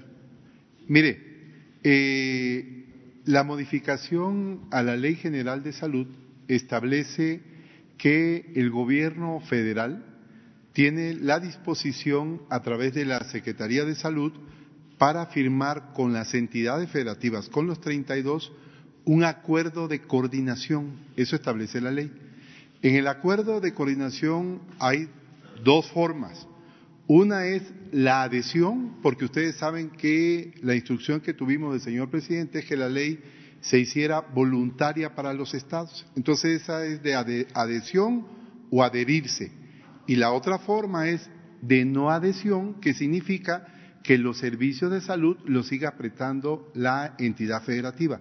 En eso estamos, como vieron hoy, lo que presentó el doctor Hugo López Gatel es que hemos hablado con los 32 secretarios de salud, hemos tenido disposición por instrucciones del señor presidente para hablar con todos los señores gobernadores con mucho respeto, atendiendo su petición, eso, hemos hecho, y hay 21 gobernadores que han este, eh, aceptado adherirse, aunque tenemos hasta el lunes para la firma de la adhesión o no adhesión dentro de los acuerdos de coordinación. Bueno, sería que ellos siguen manejando su sistema de salud estatal como lo hacen hasta hoy, recibiendo los recursos impecables que otorga el gobierno federal a través de lo que se llamaba, eh, que ahora sería el Instituto de Salud para el Bienestar, que es eh, el monto que recibimos nosotros. Luego hay el ramo 33 que también otorga el gobierno federal, del ramo 28 que también otorga el, el gobierno federal, del ramo 12 que también otorga el gobierno federal y de un programa especial que creó este gobierno que se llama U013, que va dirigido a todos los centros de salud, lo que se llama primer nivel de atención que maneja la Subsecretaría de Integración de la Secretaría de Salud, que es un programa para medicamentos y médicos gratuitos. Perdón, no le escuché. Nosotros a diario, ayer nos reunimos con cinco señores gobernadores, este, a diario nos reunimos con ellos, de acuerdo a la disposición de su tiempo y con los secretarios de salud, todo el tiempo que quieran. A ver, vamos a, vamos a, este, a, a refrescar un ratito. Miren, este, para que queden las cosas claras, eh, se avanzó mucho en una especie de privatización silenciosa en materia de salud. Se hizo también en lo educativo y en otras áreas fue eh, total. Sí.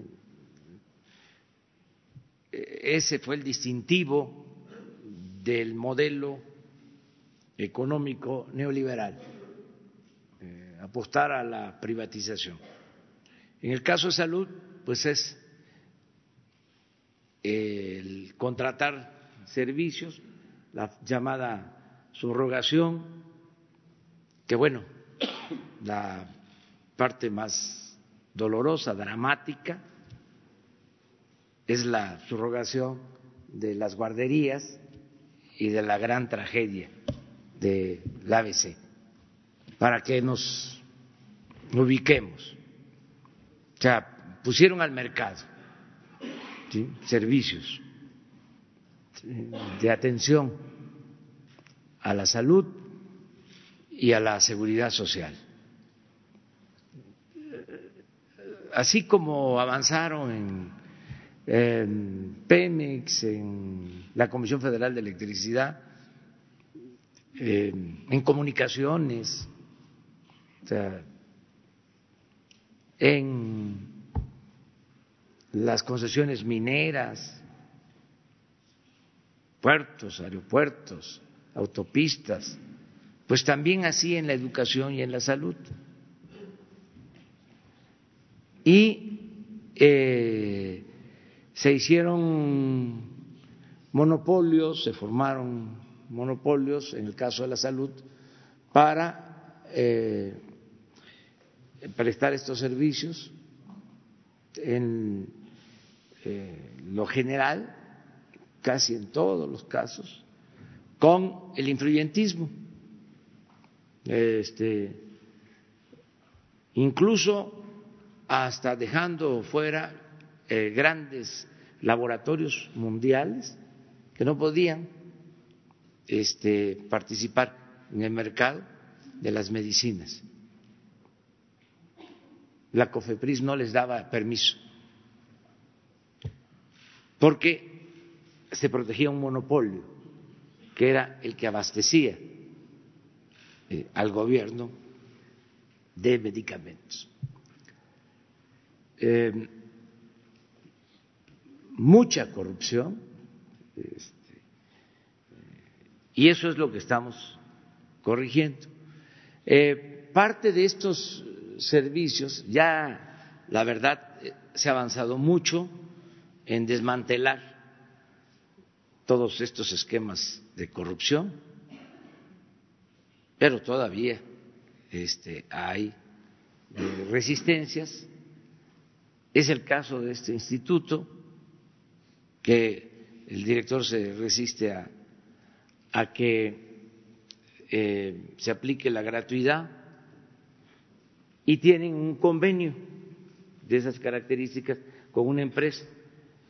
Por eso eh, me gustaría, para precisar sobre esto, porque si no vamos a seguir con lo mismo, aunque yo creo que ya es suficiente, pero para que no quede este, duda, me gustaría que el doctor Gustavo Reyes Terán, que es un experto, un especialista, un hombre con prestigio en el sector salud, es el titular de la comisión coordinadora de los institutos nacionales de salud y hospitales de alta especialidad, que él les eh, pueda informar en esta ocasión, este, para no este, hacer hablado a, a Hugo, que es el vocero, pero en esta ocasión que el doctor Reyes Terán les explique la situación de este instituto, de este contrato.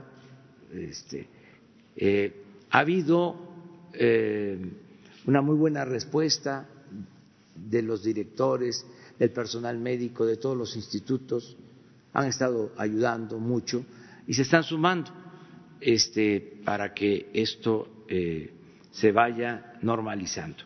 Desde luego, este, aquí vamos a estar todos los martes y como el poema de Machado, convertido en canción por Serrat, se hace camino al andar. O sea, eh, aquí, entre todos, vamos a ir eh, haciendo realidad el sueño de que mejoren los servicios de salud, de atención a todos los mexicanos y que se acabe la corrupción y que se haga valer la gratuidad en atención médica y en medicamentos. Entonces, que el doctor nos explique sobre esto y yo tengo también que comentarles dos cosas más que tienen que ver con las preguntas sobre los albergues que se hicieron, sobre los familiares de los pacientes que muchas veces tienen que quedar a dormir en la calle, que no tienen dónde este, alojarse.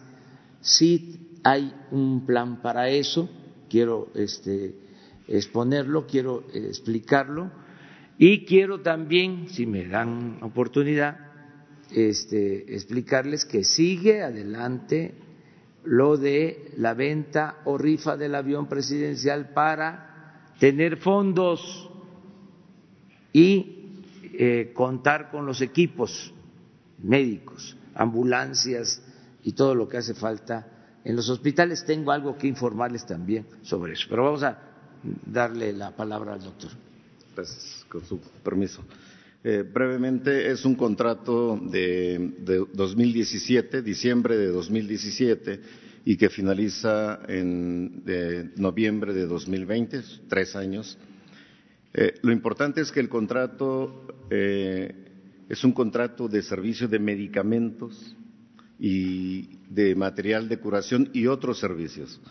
Por tanto, y este es un mensaje especial a los médicos, a las enfermeras, al personal clínico eh, y el personal no médico también del Instituto Nacional de Neurología y Neurocirugía, de que no debería haber desabasto de medicamentos, no debería haber eh, falta de medicamentos eh, esenciales, tampoco de reactivos para laboratorio, para el diagnóstico de enfermedades y tampoco para los servicios de mantenimiento de equipos no deberían estar descompuestos los elevadores, por ejemplo, no deberían eh, estar eh, descompuestos los equipos esenciales, en, particular en el Instituto Nacional de Neurología, como los tomógrafos, los resonadores, etcétera.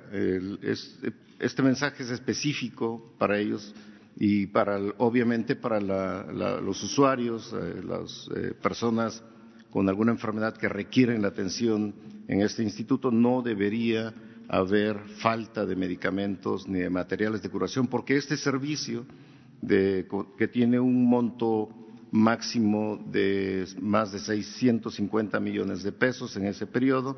Eh, debería cubrir las, eh, los medicamentos que eh, habitualmente se utilizan en, en el instituto. Muy bien. A ver, la empresa, doctor. Eh, Phoenix es la- el nombre de la empresa. Bueno, este, va- va- vamos a seguir y además ustedes van a ayudar también, ¿no? Esto que planteó él es muy cierto, o sea, este, muy apegado a la, a la realidad. Él hizo su tarea de investigación y decirles que eh, la Secretaría de la Función Pública va a continuar con la revisión de todos estos eh, procedimientos. Bueno, este, va a participar en, en ONU Habitat en el próximo febrero, va a representar a México y fue elegido entre 600 destinos turísticos. Esto para hacer eh, proyectos para subsanar la bahía, que también ha sido eh, pues víctima de la mafia del poder. ¿De qué manera también la Federación bueno, que vemos muy bien esto, eh, el que Acapulco participe, eh, que se le dé su lugar a nivel mundial. Es un centro turístico de fama mundial, es una bahía bellísima, em, tiene pues toda una historia. Eh, en el mundo se recuerda a Acapulco este, como un gran centro eh, turístico, a pesar de este, problemas que se han presentado, sigue eh, la gente visitando Acapulco y así queremos que sigan visitando Acapulco. Y este, lo van a seguir haciendo tanto turistas nacionales como extranjeros. Regreso nada más al tema eh, para decirles que eh, existen 80 hospitales del IMSS Bienestar.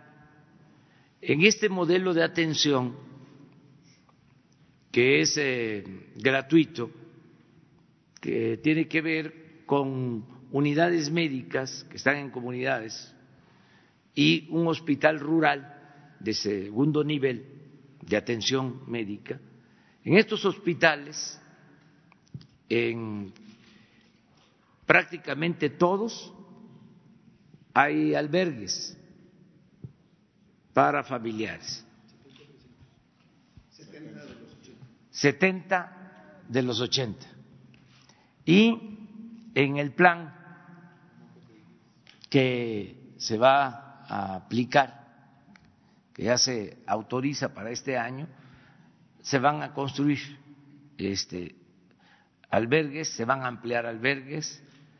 Eh, esto lo vamos a hacer tanto en el campo como en la ciudad en la medida de las posibilidades económicas, pero sí estamos tomando en cuenta esta demanda, esta necesidad. Eh, en el caso de los equipos para mm, los eh, hospitales, eh, se dio a conocer lo que podríamos eh, comprar, o los equipos que se podrían adquirir con la venta del avión presidencial. Desde luego, también para aclarar, no es suficiente, se requiere más.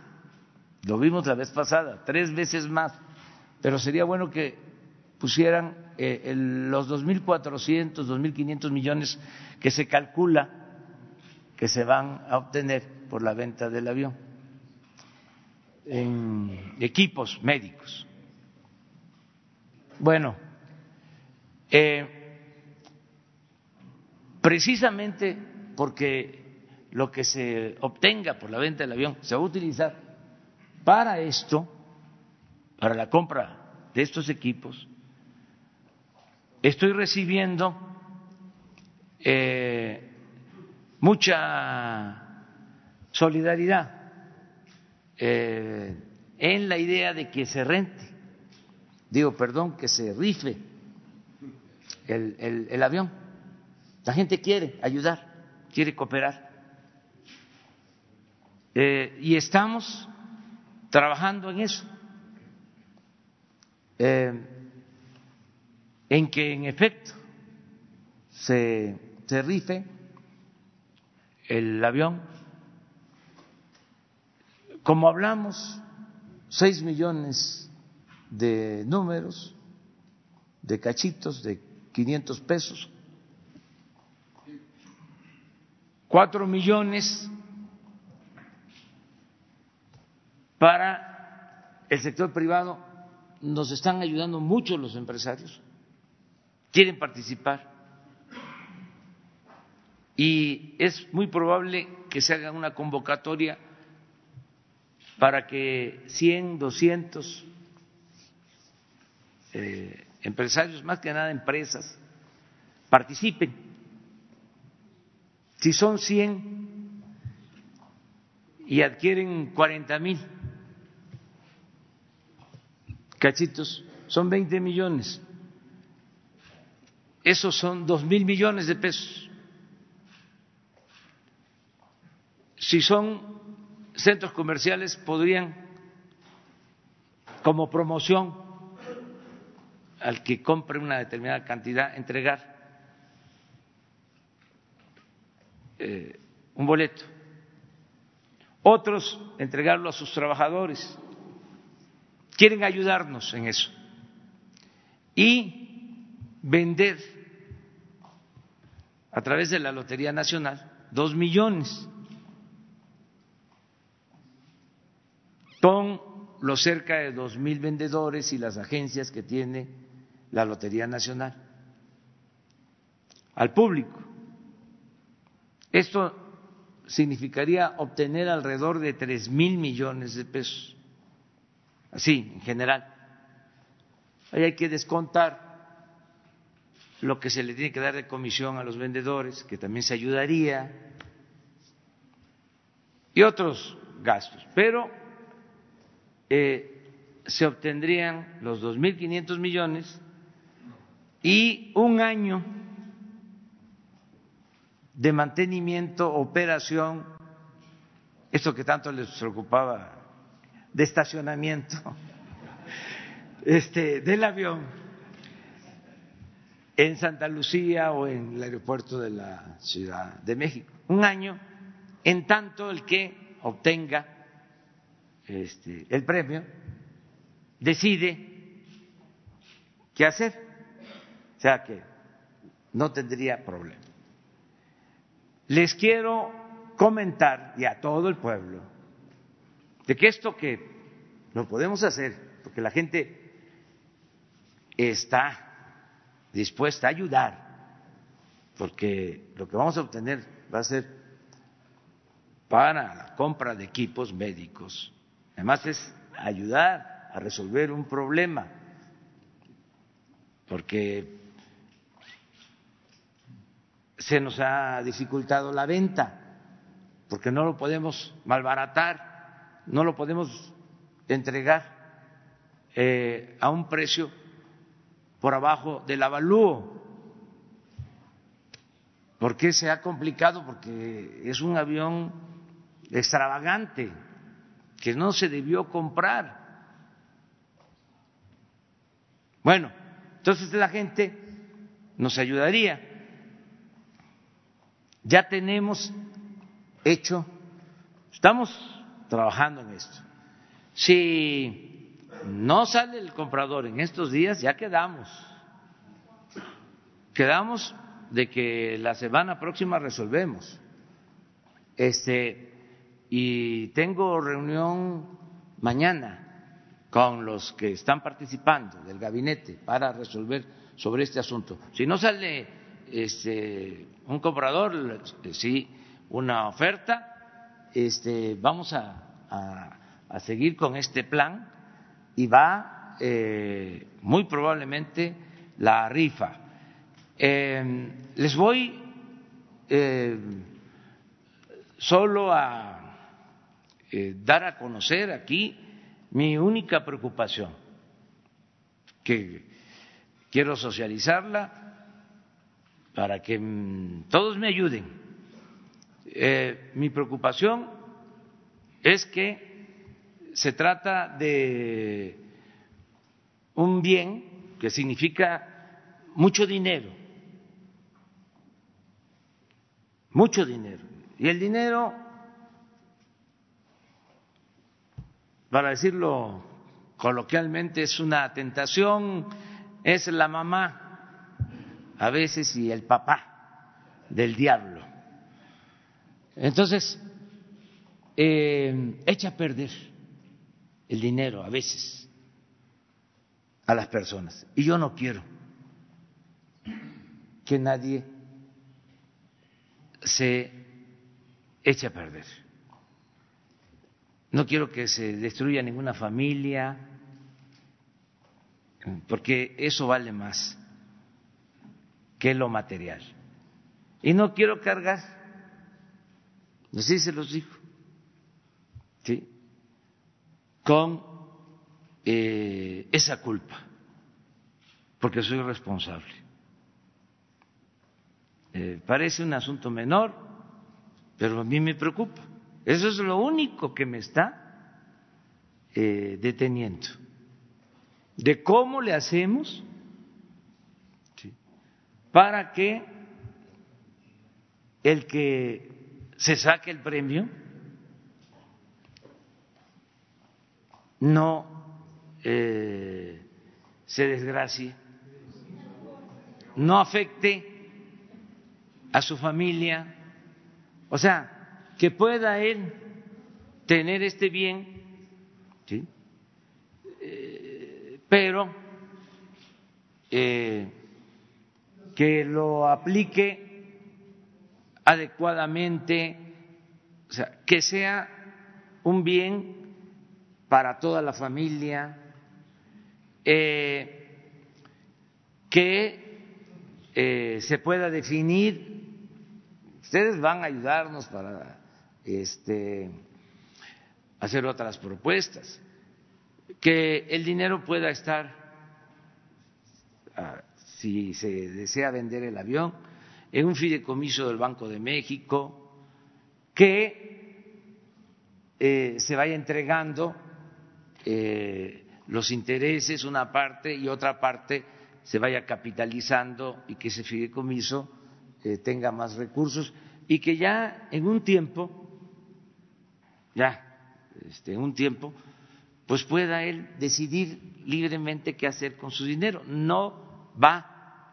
a eh, menguarse el capital porque va a estar seguro, va a ser de él. Esa es una de las opciones y que también se pueda establecer de que al vender el avión, o sea, que este, eh, lo haga eh, sin también este, rematarlo, sino que haya ciertas reglas en cuanto al manejo de los recursos. ¿Por qué tanto pensar en el que se lo va a sacar? O sea, si ya nosotros podríamos decir, ya cumplimos, ya. Bueno, porque esto va a ser historia.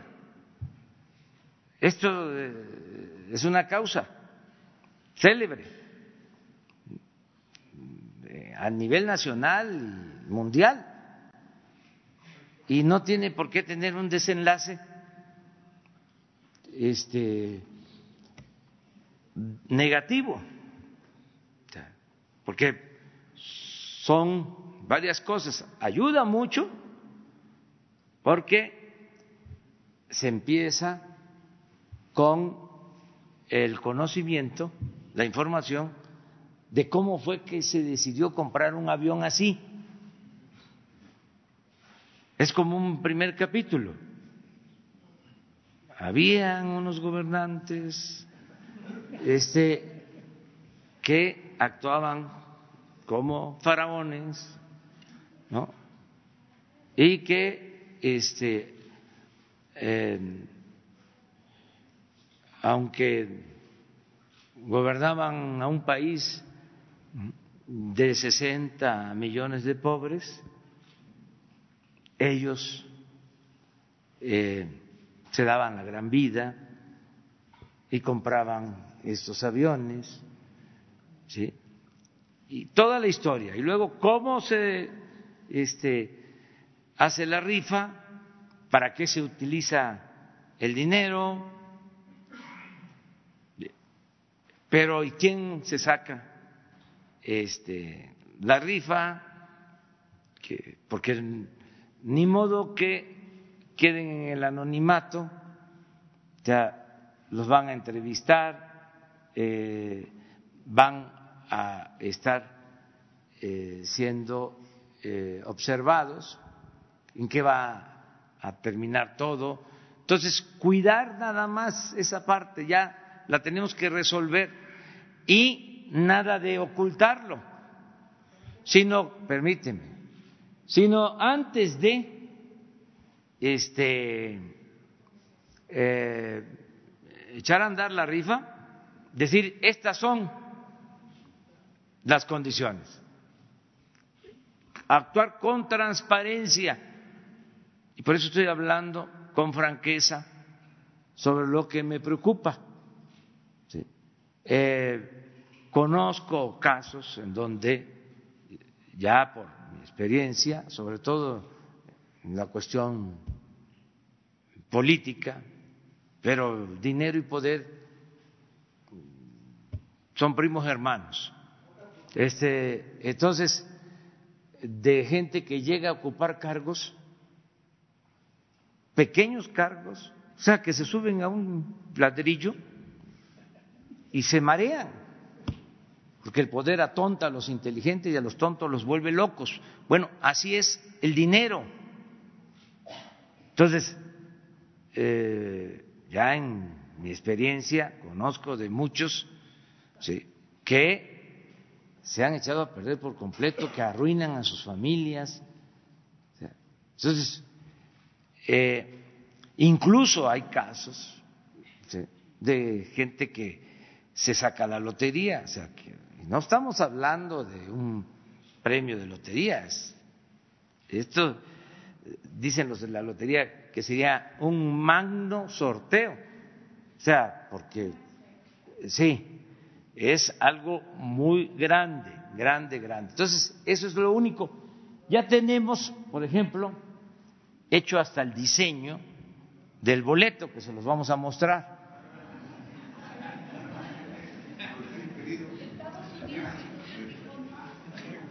Miren,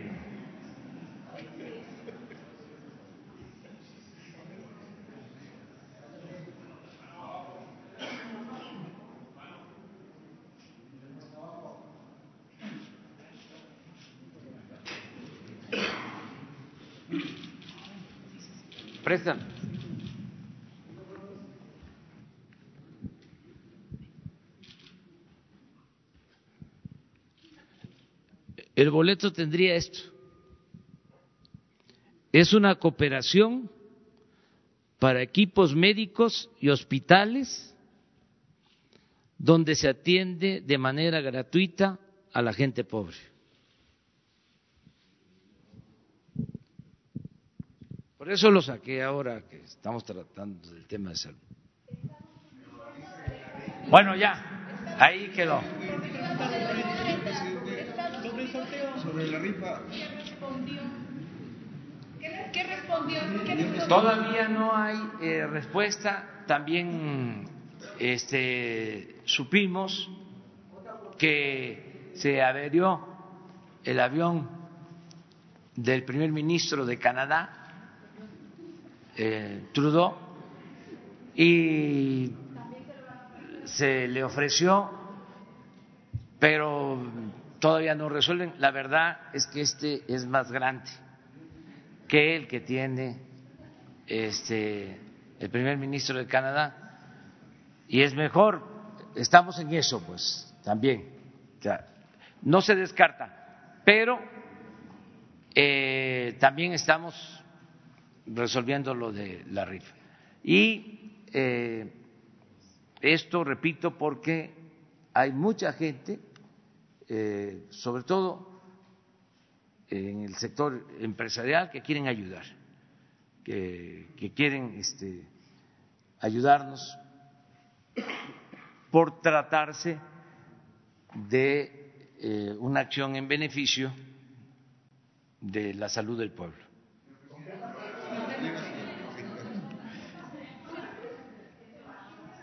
¿Cómo? No, ya eso está resuelto. O sea, primero eh, decirles que el avión es eh, del pueblo de México, es del gobierno, pero el gobierno es un representante del pueblo. O sea, eh, no hay ningún problema. Incluso eh, si se vende a este precio, si la rifa nos permite obtener este cuando menos los 2.500 millones, que es lo que está en el avalúo, el avalúo de la ONU son 130 millones de dólares. Nos ahorramos, además, todo lo que se iba a pagar en 10, 15 años.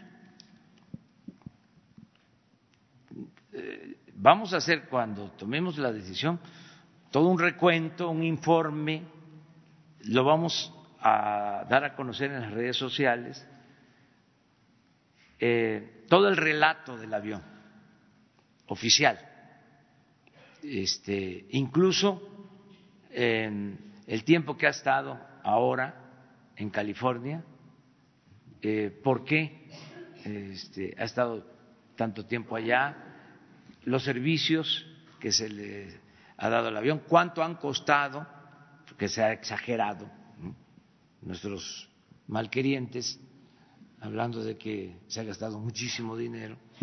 Eh, también el mantenimiento hasta tener la certificación de la Boeing, está en ese proceso. Todo, todo, todo lo vamos a explicar. ¿Qué tipo de avión fue? ¿Cómo se compró? Porque es un avión hecho a la medida, no de serie. Todo eso se va a este, explicar. Y sobre la compra, el financiamiento, lo de Banobra, el papel del Estado Mayor Presidencial, todo vamos a informarlo. Pero lo que sí puedo decirles es que es del pueblo de México el avión, es del gobierno y este, podemos venderlo sin problema. Sí, listo. Señor presidente. Mande.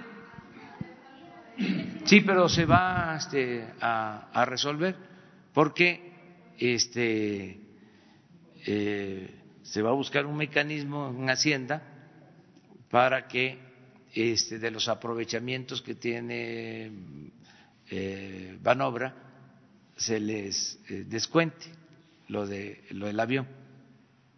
Señor presidente, señor presidente. A ver, ponlo. Bueno, sí. Así es que no me.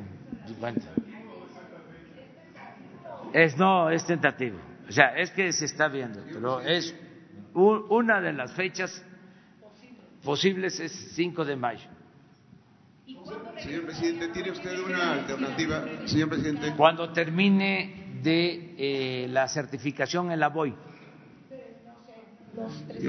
Puede ser eh, eh, para esas fechas que ya esté aquí. Sí, el avión puede volar y puede estar aquí, sí, sin problema. Lo que pasa es que no se le quiere mover hasta que se tenga la certificación. Sí, señor presidente. Para que haya un comprador final o copropietario. Ya estamos en eso. Se mantiene el 15. Usted había dicho que el día 15 de febrero tenemos que resolver porque se necesita con tiempo este, vender Una, los boletos. Una pequeña precisión, señor A ver, presidente. a ver. ahora sí ya. Eh, yo le decía el 24 de diciembre. Falta hace la información, ¿verdad? Urbano Barrera del diario Ovaciones. Eh, yo le decía el 24 de diciembre pasado que el, el pueblo siempre lo, lo apoya en esos casos y ahorita otra vez usted llama al apoyo del pueblo, pero revisaba precisamente lo de la rifa y la ley orgánica de la Lotería Nacional en el artículo segundo impide que se haga esta rifa a través de la Lotería Nacional, porque la Lotería este, Nacional nada más está para rifar premios en, efectivo. Yo le pregunto si usted tiene otra alternativa de organización de la rifa, porque yo veo que ya está hasta el, boleto, pero dice el artículo segundo de la ley orgánica, el objeto del organismo es apoyar económica- económicamente las actividades a cargo del Ejecutivo Federal en el campo de la asistencia pública, destinado a ese fin, destinando a ese fin los recursos que obtenga mediante la celebración de sorteos con premios en efectivo. Entonces, la pregunta es, ¿cómo va usted a, a salvar ese obstáculo si la ley de la Lotería Nacional impide eh, que se haga este, esta rifa, este sorteo del avión? Tendría que pasar primero al peculio de la lotería, después sería un segundo problema, ¿cómo lo vamos a revender para poder pagar? Esa es la primera pregunta. ¿Cómo se va a librar ese obstáculo legal? Sí, Está en la ley. Hay este, eh, muchos, eh, yo no diría obstáculos, sino eh, procedimientos legales que se tienen que este, resolver. Ayer nos reunimos, pues, muchos servidores públicos, todos los que tienen que ver, Hacienda, eh, el director de Banobra, eh, el general eh, de la Fuerza Aérea, eh,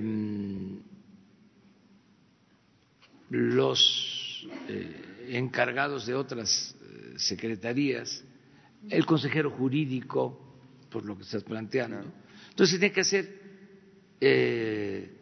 todo un ajuste al marco legal, ¿sí? Este, para proceder. Eh, por ejemplo, hay que resolver sobre el pago de los impuestos, entre otras cosas, porque el que saca un premio tiene que pagar un impuesto, todo eso se tiene que resolver. ¿Qué se hace con una empresa que compra un determinado número de boletos? O sea, este, va a pagar impuestos, no va a pagar impuestos, todo eso, eso es lo que estamos ahora analizando. Pero si pudieron resolver comprar este avión, que fue un absurdo, eh, por decirlo amablemente, este, ¿cómo no vamos a poder nosotros resolver cómo venderlo? O sea, este, no puede ser que se nos dificulte, que haya obstáculos. No, además es eh, en el marco de la legalidad eh, resolver adecuadamente y con transparencia. O sea, por eso lo estamos planteando aquí. No se va a ocultar absolutamente nada. Eh, aquí vamos a informar. les estoy pidiendo hasta opiniones de cómo hacerle. Les estoy este, compartiendo, les estoy confesando ¿sí? una de mis preocupaciones. O sea, yo diría que la principal, para mí, eso. Este, porque yo termino en el 24, pero a lo mejor esta historia no concluye. Entonces yo quiero estar tranquilo siempre, con mi conciencia tranquila. Eh, y buscar la manera de resolverlo de la mejor forma posible. La, segunda pregunta eh, es sobre el tema de salud, eh, porque se quedó desde la semana pasada. El 30 de diciembre vencieron los contratos para los médicos eh, eventuales y de honorarios. Yo quisiera preguntarle, a ver si este, también con la gente del gabinete que nos acompaña, eh, ¿qué va a pasar con, decía este, el director del INSABI, Juan Ferrer, que los médicos se están rifando. Y, y sí, este, afirmativamente se la están rifando, porque se vencieron los contratos, pero no los han recontratado. O sea, los médicos no tienen servicio médico. Y entonces yo quisiera saber cuándo se firmarían los contratos, no de las bases, ni no desde las plantas, los contratos porque no han cobrado todo el mes de, de enero. Los médicos eh, de este universo de los 86 mil, 87 mil, miles no han cobrado todo el mes de enero. Entonces, ¿qué incentivo se le puede dar a los pacientes, a los derechohabientes, si los médicos no han cobrado? Gracias. Es muy buena pregunta y sirve para aclarar. Mire, en el REPS los, las 32 entidades tenían alrededor de 10.381 trabajadores. Yo le puedo asegurar a usted y aquí al pueblo de México que el gobierno federal ha turnado a las 32 entidades federativas el techo financiero que corresponde al ejercicio fiscal 2020. El 2020 nosotros ya turnamos el oficio a todos los estados y tienen el dinero íntegro para pagarle a todos los trabajadores. Es falso que el gobierno federal le haya quitado un peso al gobierno, a cualquier gobierno de cualquier entidad. Cualquier trabajador está protegido para que siga teniendo su contrato. Ahora yo le diría algo, recuérdese que vamos a hacer un programa de basificación, pero que esto es gradual, como ha dicho el señor presidente Andrés Manuel López Obrador, al 2024 vamos a basificar alrededor de 87 mil trabajadores. En este año estaríamos alrededor de 17 mil 500 trabajadores. Pero estos son criterios que se pusieron en la ley y que establecen que debe ser por antigüedad y por compromiso. Entonces, esos trabajadores que usted menciona no tienen por qué ser despedidos y si fueran despedidos tendrían que ser indemnizados conforme a la ley. Pero ¿a qué se debe el retraso de los médicos actualmente todo el mes de enero, que no han cobrado. No están pidiendo la basificación, están pidiendo nada más el contrato de que para que puedan entrar. si me dan los datos, los revisamos. Yo he visto un compromiso de los 32 secretarios de salud del Estado. Yo le pediría que me diera el dato preciso y lo revisamos con todo gusto. Y de la última, una presión para el presidente de la República. Eh, ¿Se pronunciaría usted, señor presidente, porque la administración de las farmacias en todo el sector salud la tuvieran, por ejemplo, las Fuerzas Armadas, la Secretaría de Marina, la Secretaría de la Defensa, la Administración, que estuvieran los locales, pero para evitar eso de que hay o no hay medicinas y esto, que la tuvieran las Fuerzas Armadas? No, porque ellos tienen ya este, sus tareas, este, que por cierto nos están ayudando muy bien. Eh, aquí eh, aprovecho para enviar mi pésame a los eh, familiares de los soldados que perdieron la vida ayer en un accidente en Oaxaca, en la sierra de Istlán, en Oaxaca, un accidente de un camión que los trasladaba, eh, era un convoy de varios y uno de ellos se presume que este, se quedó sin frenos porque quien conoce esa sierra sabe que es muy eh, difícil de transitar. ¿sí? Eh, desde eh, la parte de Veracruz, desde Cosamaloapan, desde el Papaloapan,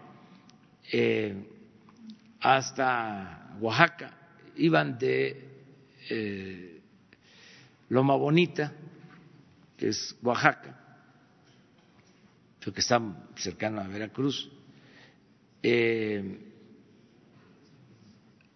a Oaxaca y antes de llegar a Islán hubo este accidente. Entonces, eh, mandarle mi pesar a los familiares eh, tengo el informe, cuatro fallecidos de eh, San Andrés Tuxtla, Veracruz, uno de las Margaritas Chiapas.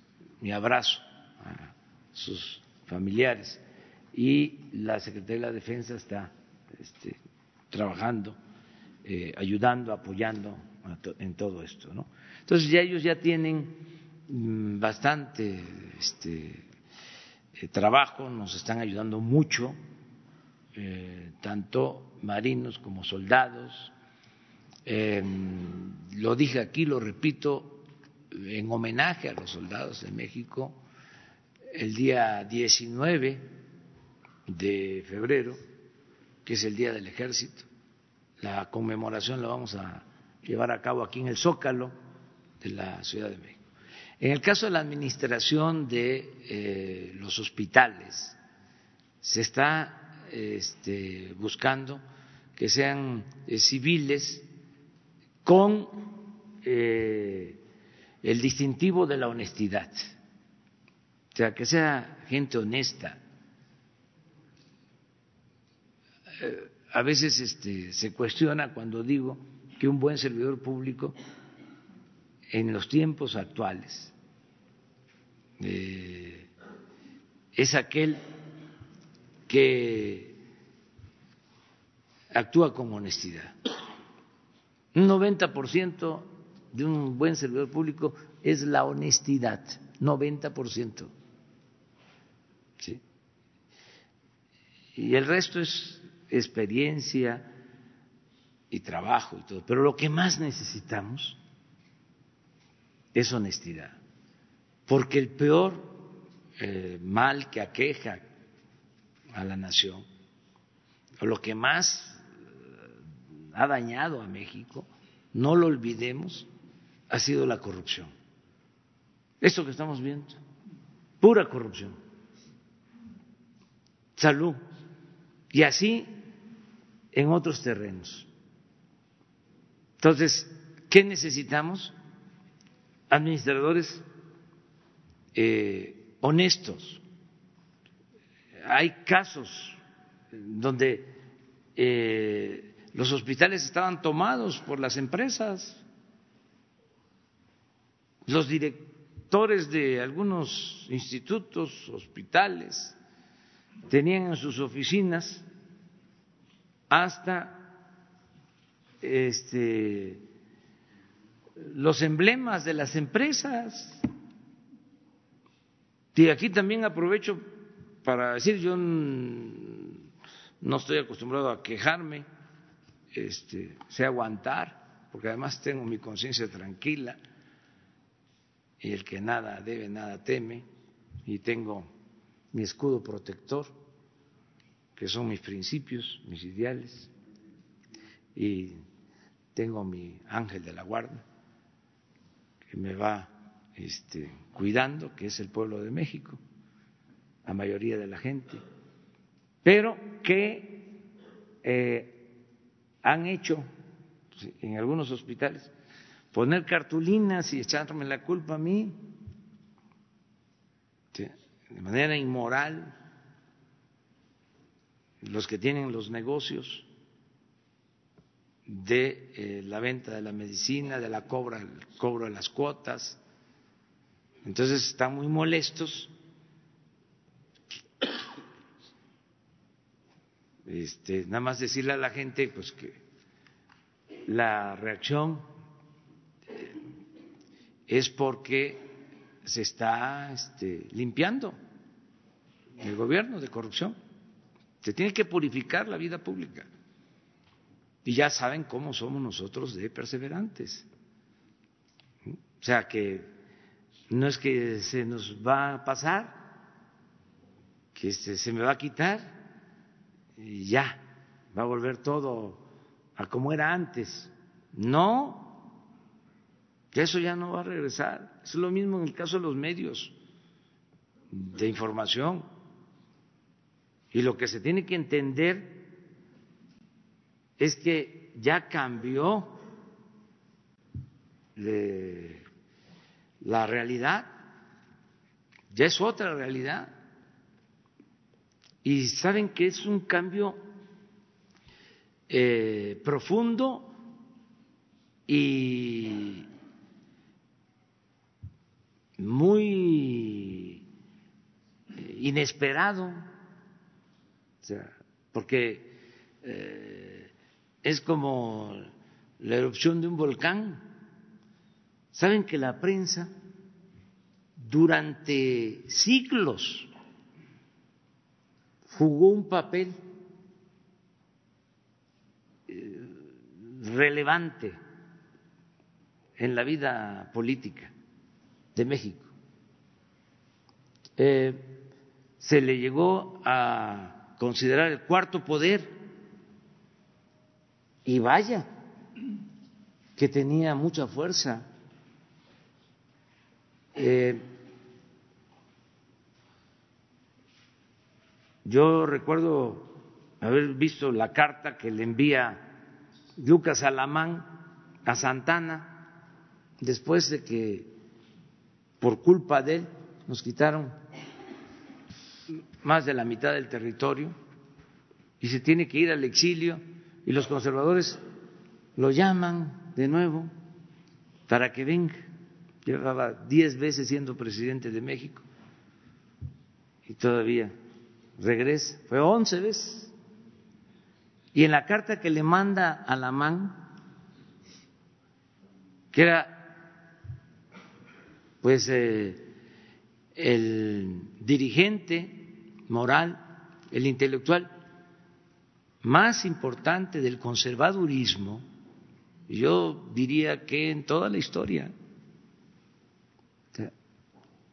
Eh, el intelectual orgánico del conservadurismo, Lucas Alamán, le dice, eh, regrese, no hay ningún problema, y le da algunas recomendaciones. Hay que mantener los fueros, hay que mantener los privilegios a las dos grandes corporaciones de entonces. Y no se preocupe este, por la opinión pública, porque nosotros, a ver si un día ponemos un fragmento de la carta, está en uno de los tomos de el liberalismo en México de don Jesús Reyes Heroles. Este, nosotros manejamos a los principales periódicos de la capital y de los estados. Nosotros formamos la opinión pública. Estamos hablando de 1853, estamos hablando como de 80 años antes de Goebbels.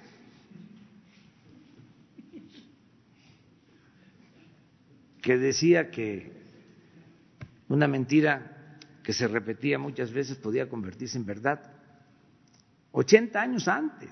O sea, ¿cuánto tardó eso? Fechas recientes, eh, un columnista era este, temido por lo que podía significar para un político. Bueno, resulta que todo eso ya se vino abajo.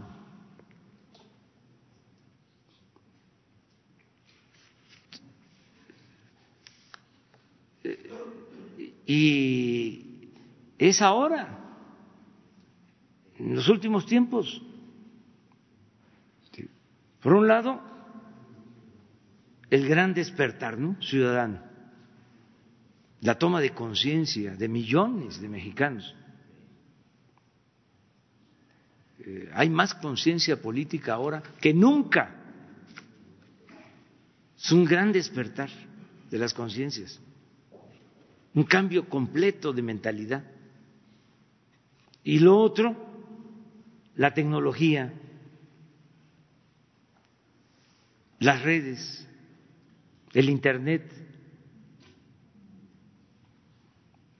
Entonces, todo eso eh, está produciendo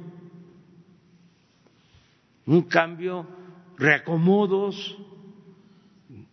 Entonces, ¿qué es lo que tenemos que este, hacer? pues eh, interpretar bien lo que está sucediendo y eh, ajustarnos a la nueva realidad. El otro día platicaba yo con un dueño de un medio de comunicación y le decía, ¿por qué no haces una revisión? Porque estás tirando el dinero. O sea, porque ya no es lo mismo de antes. ¿Cuánto pagas a los columnistas? Hasta les decía yo, págale mejor, más a los reporteros. Esa me la deben, ¿eh? Bueno, ya nos vamos. Mañana hablamos. Dios, adiós. Tax day is coming. Oh, no. But if you sign up for Robinhood Gold's IRA with a 3% match, you can get up to $195 for the 2023 tax year. Oh, yeah. Sign up at Robinhood.com slash boost by tax day to get the biggest contribution match on the market. Subscription fees apply. Investing involves risk. 3% match requires gold for one year from first match. Must keep IRA for five years. Robinhood Financial LLC member SIPC.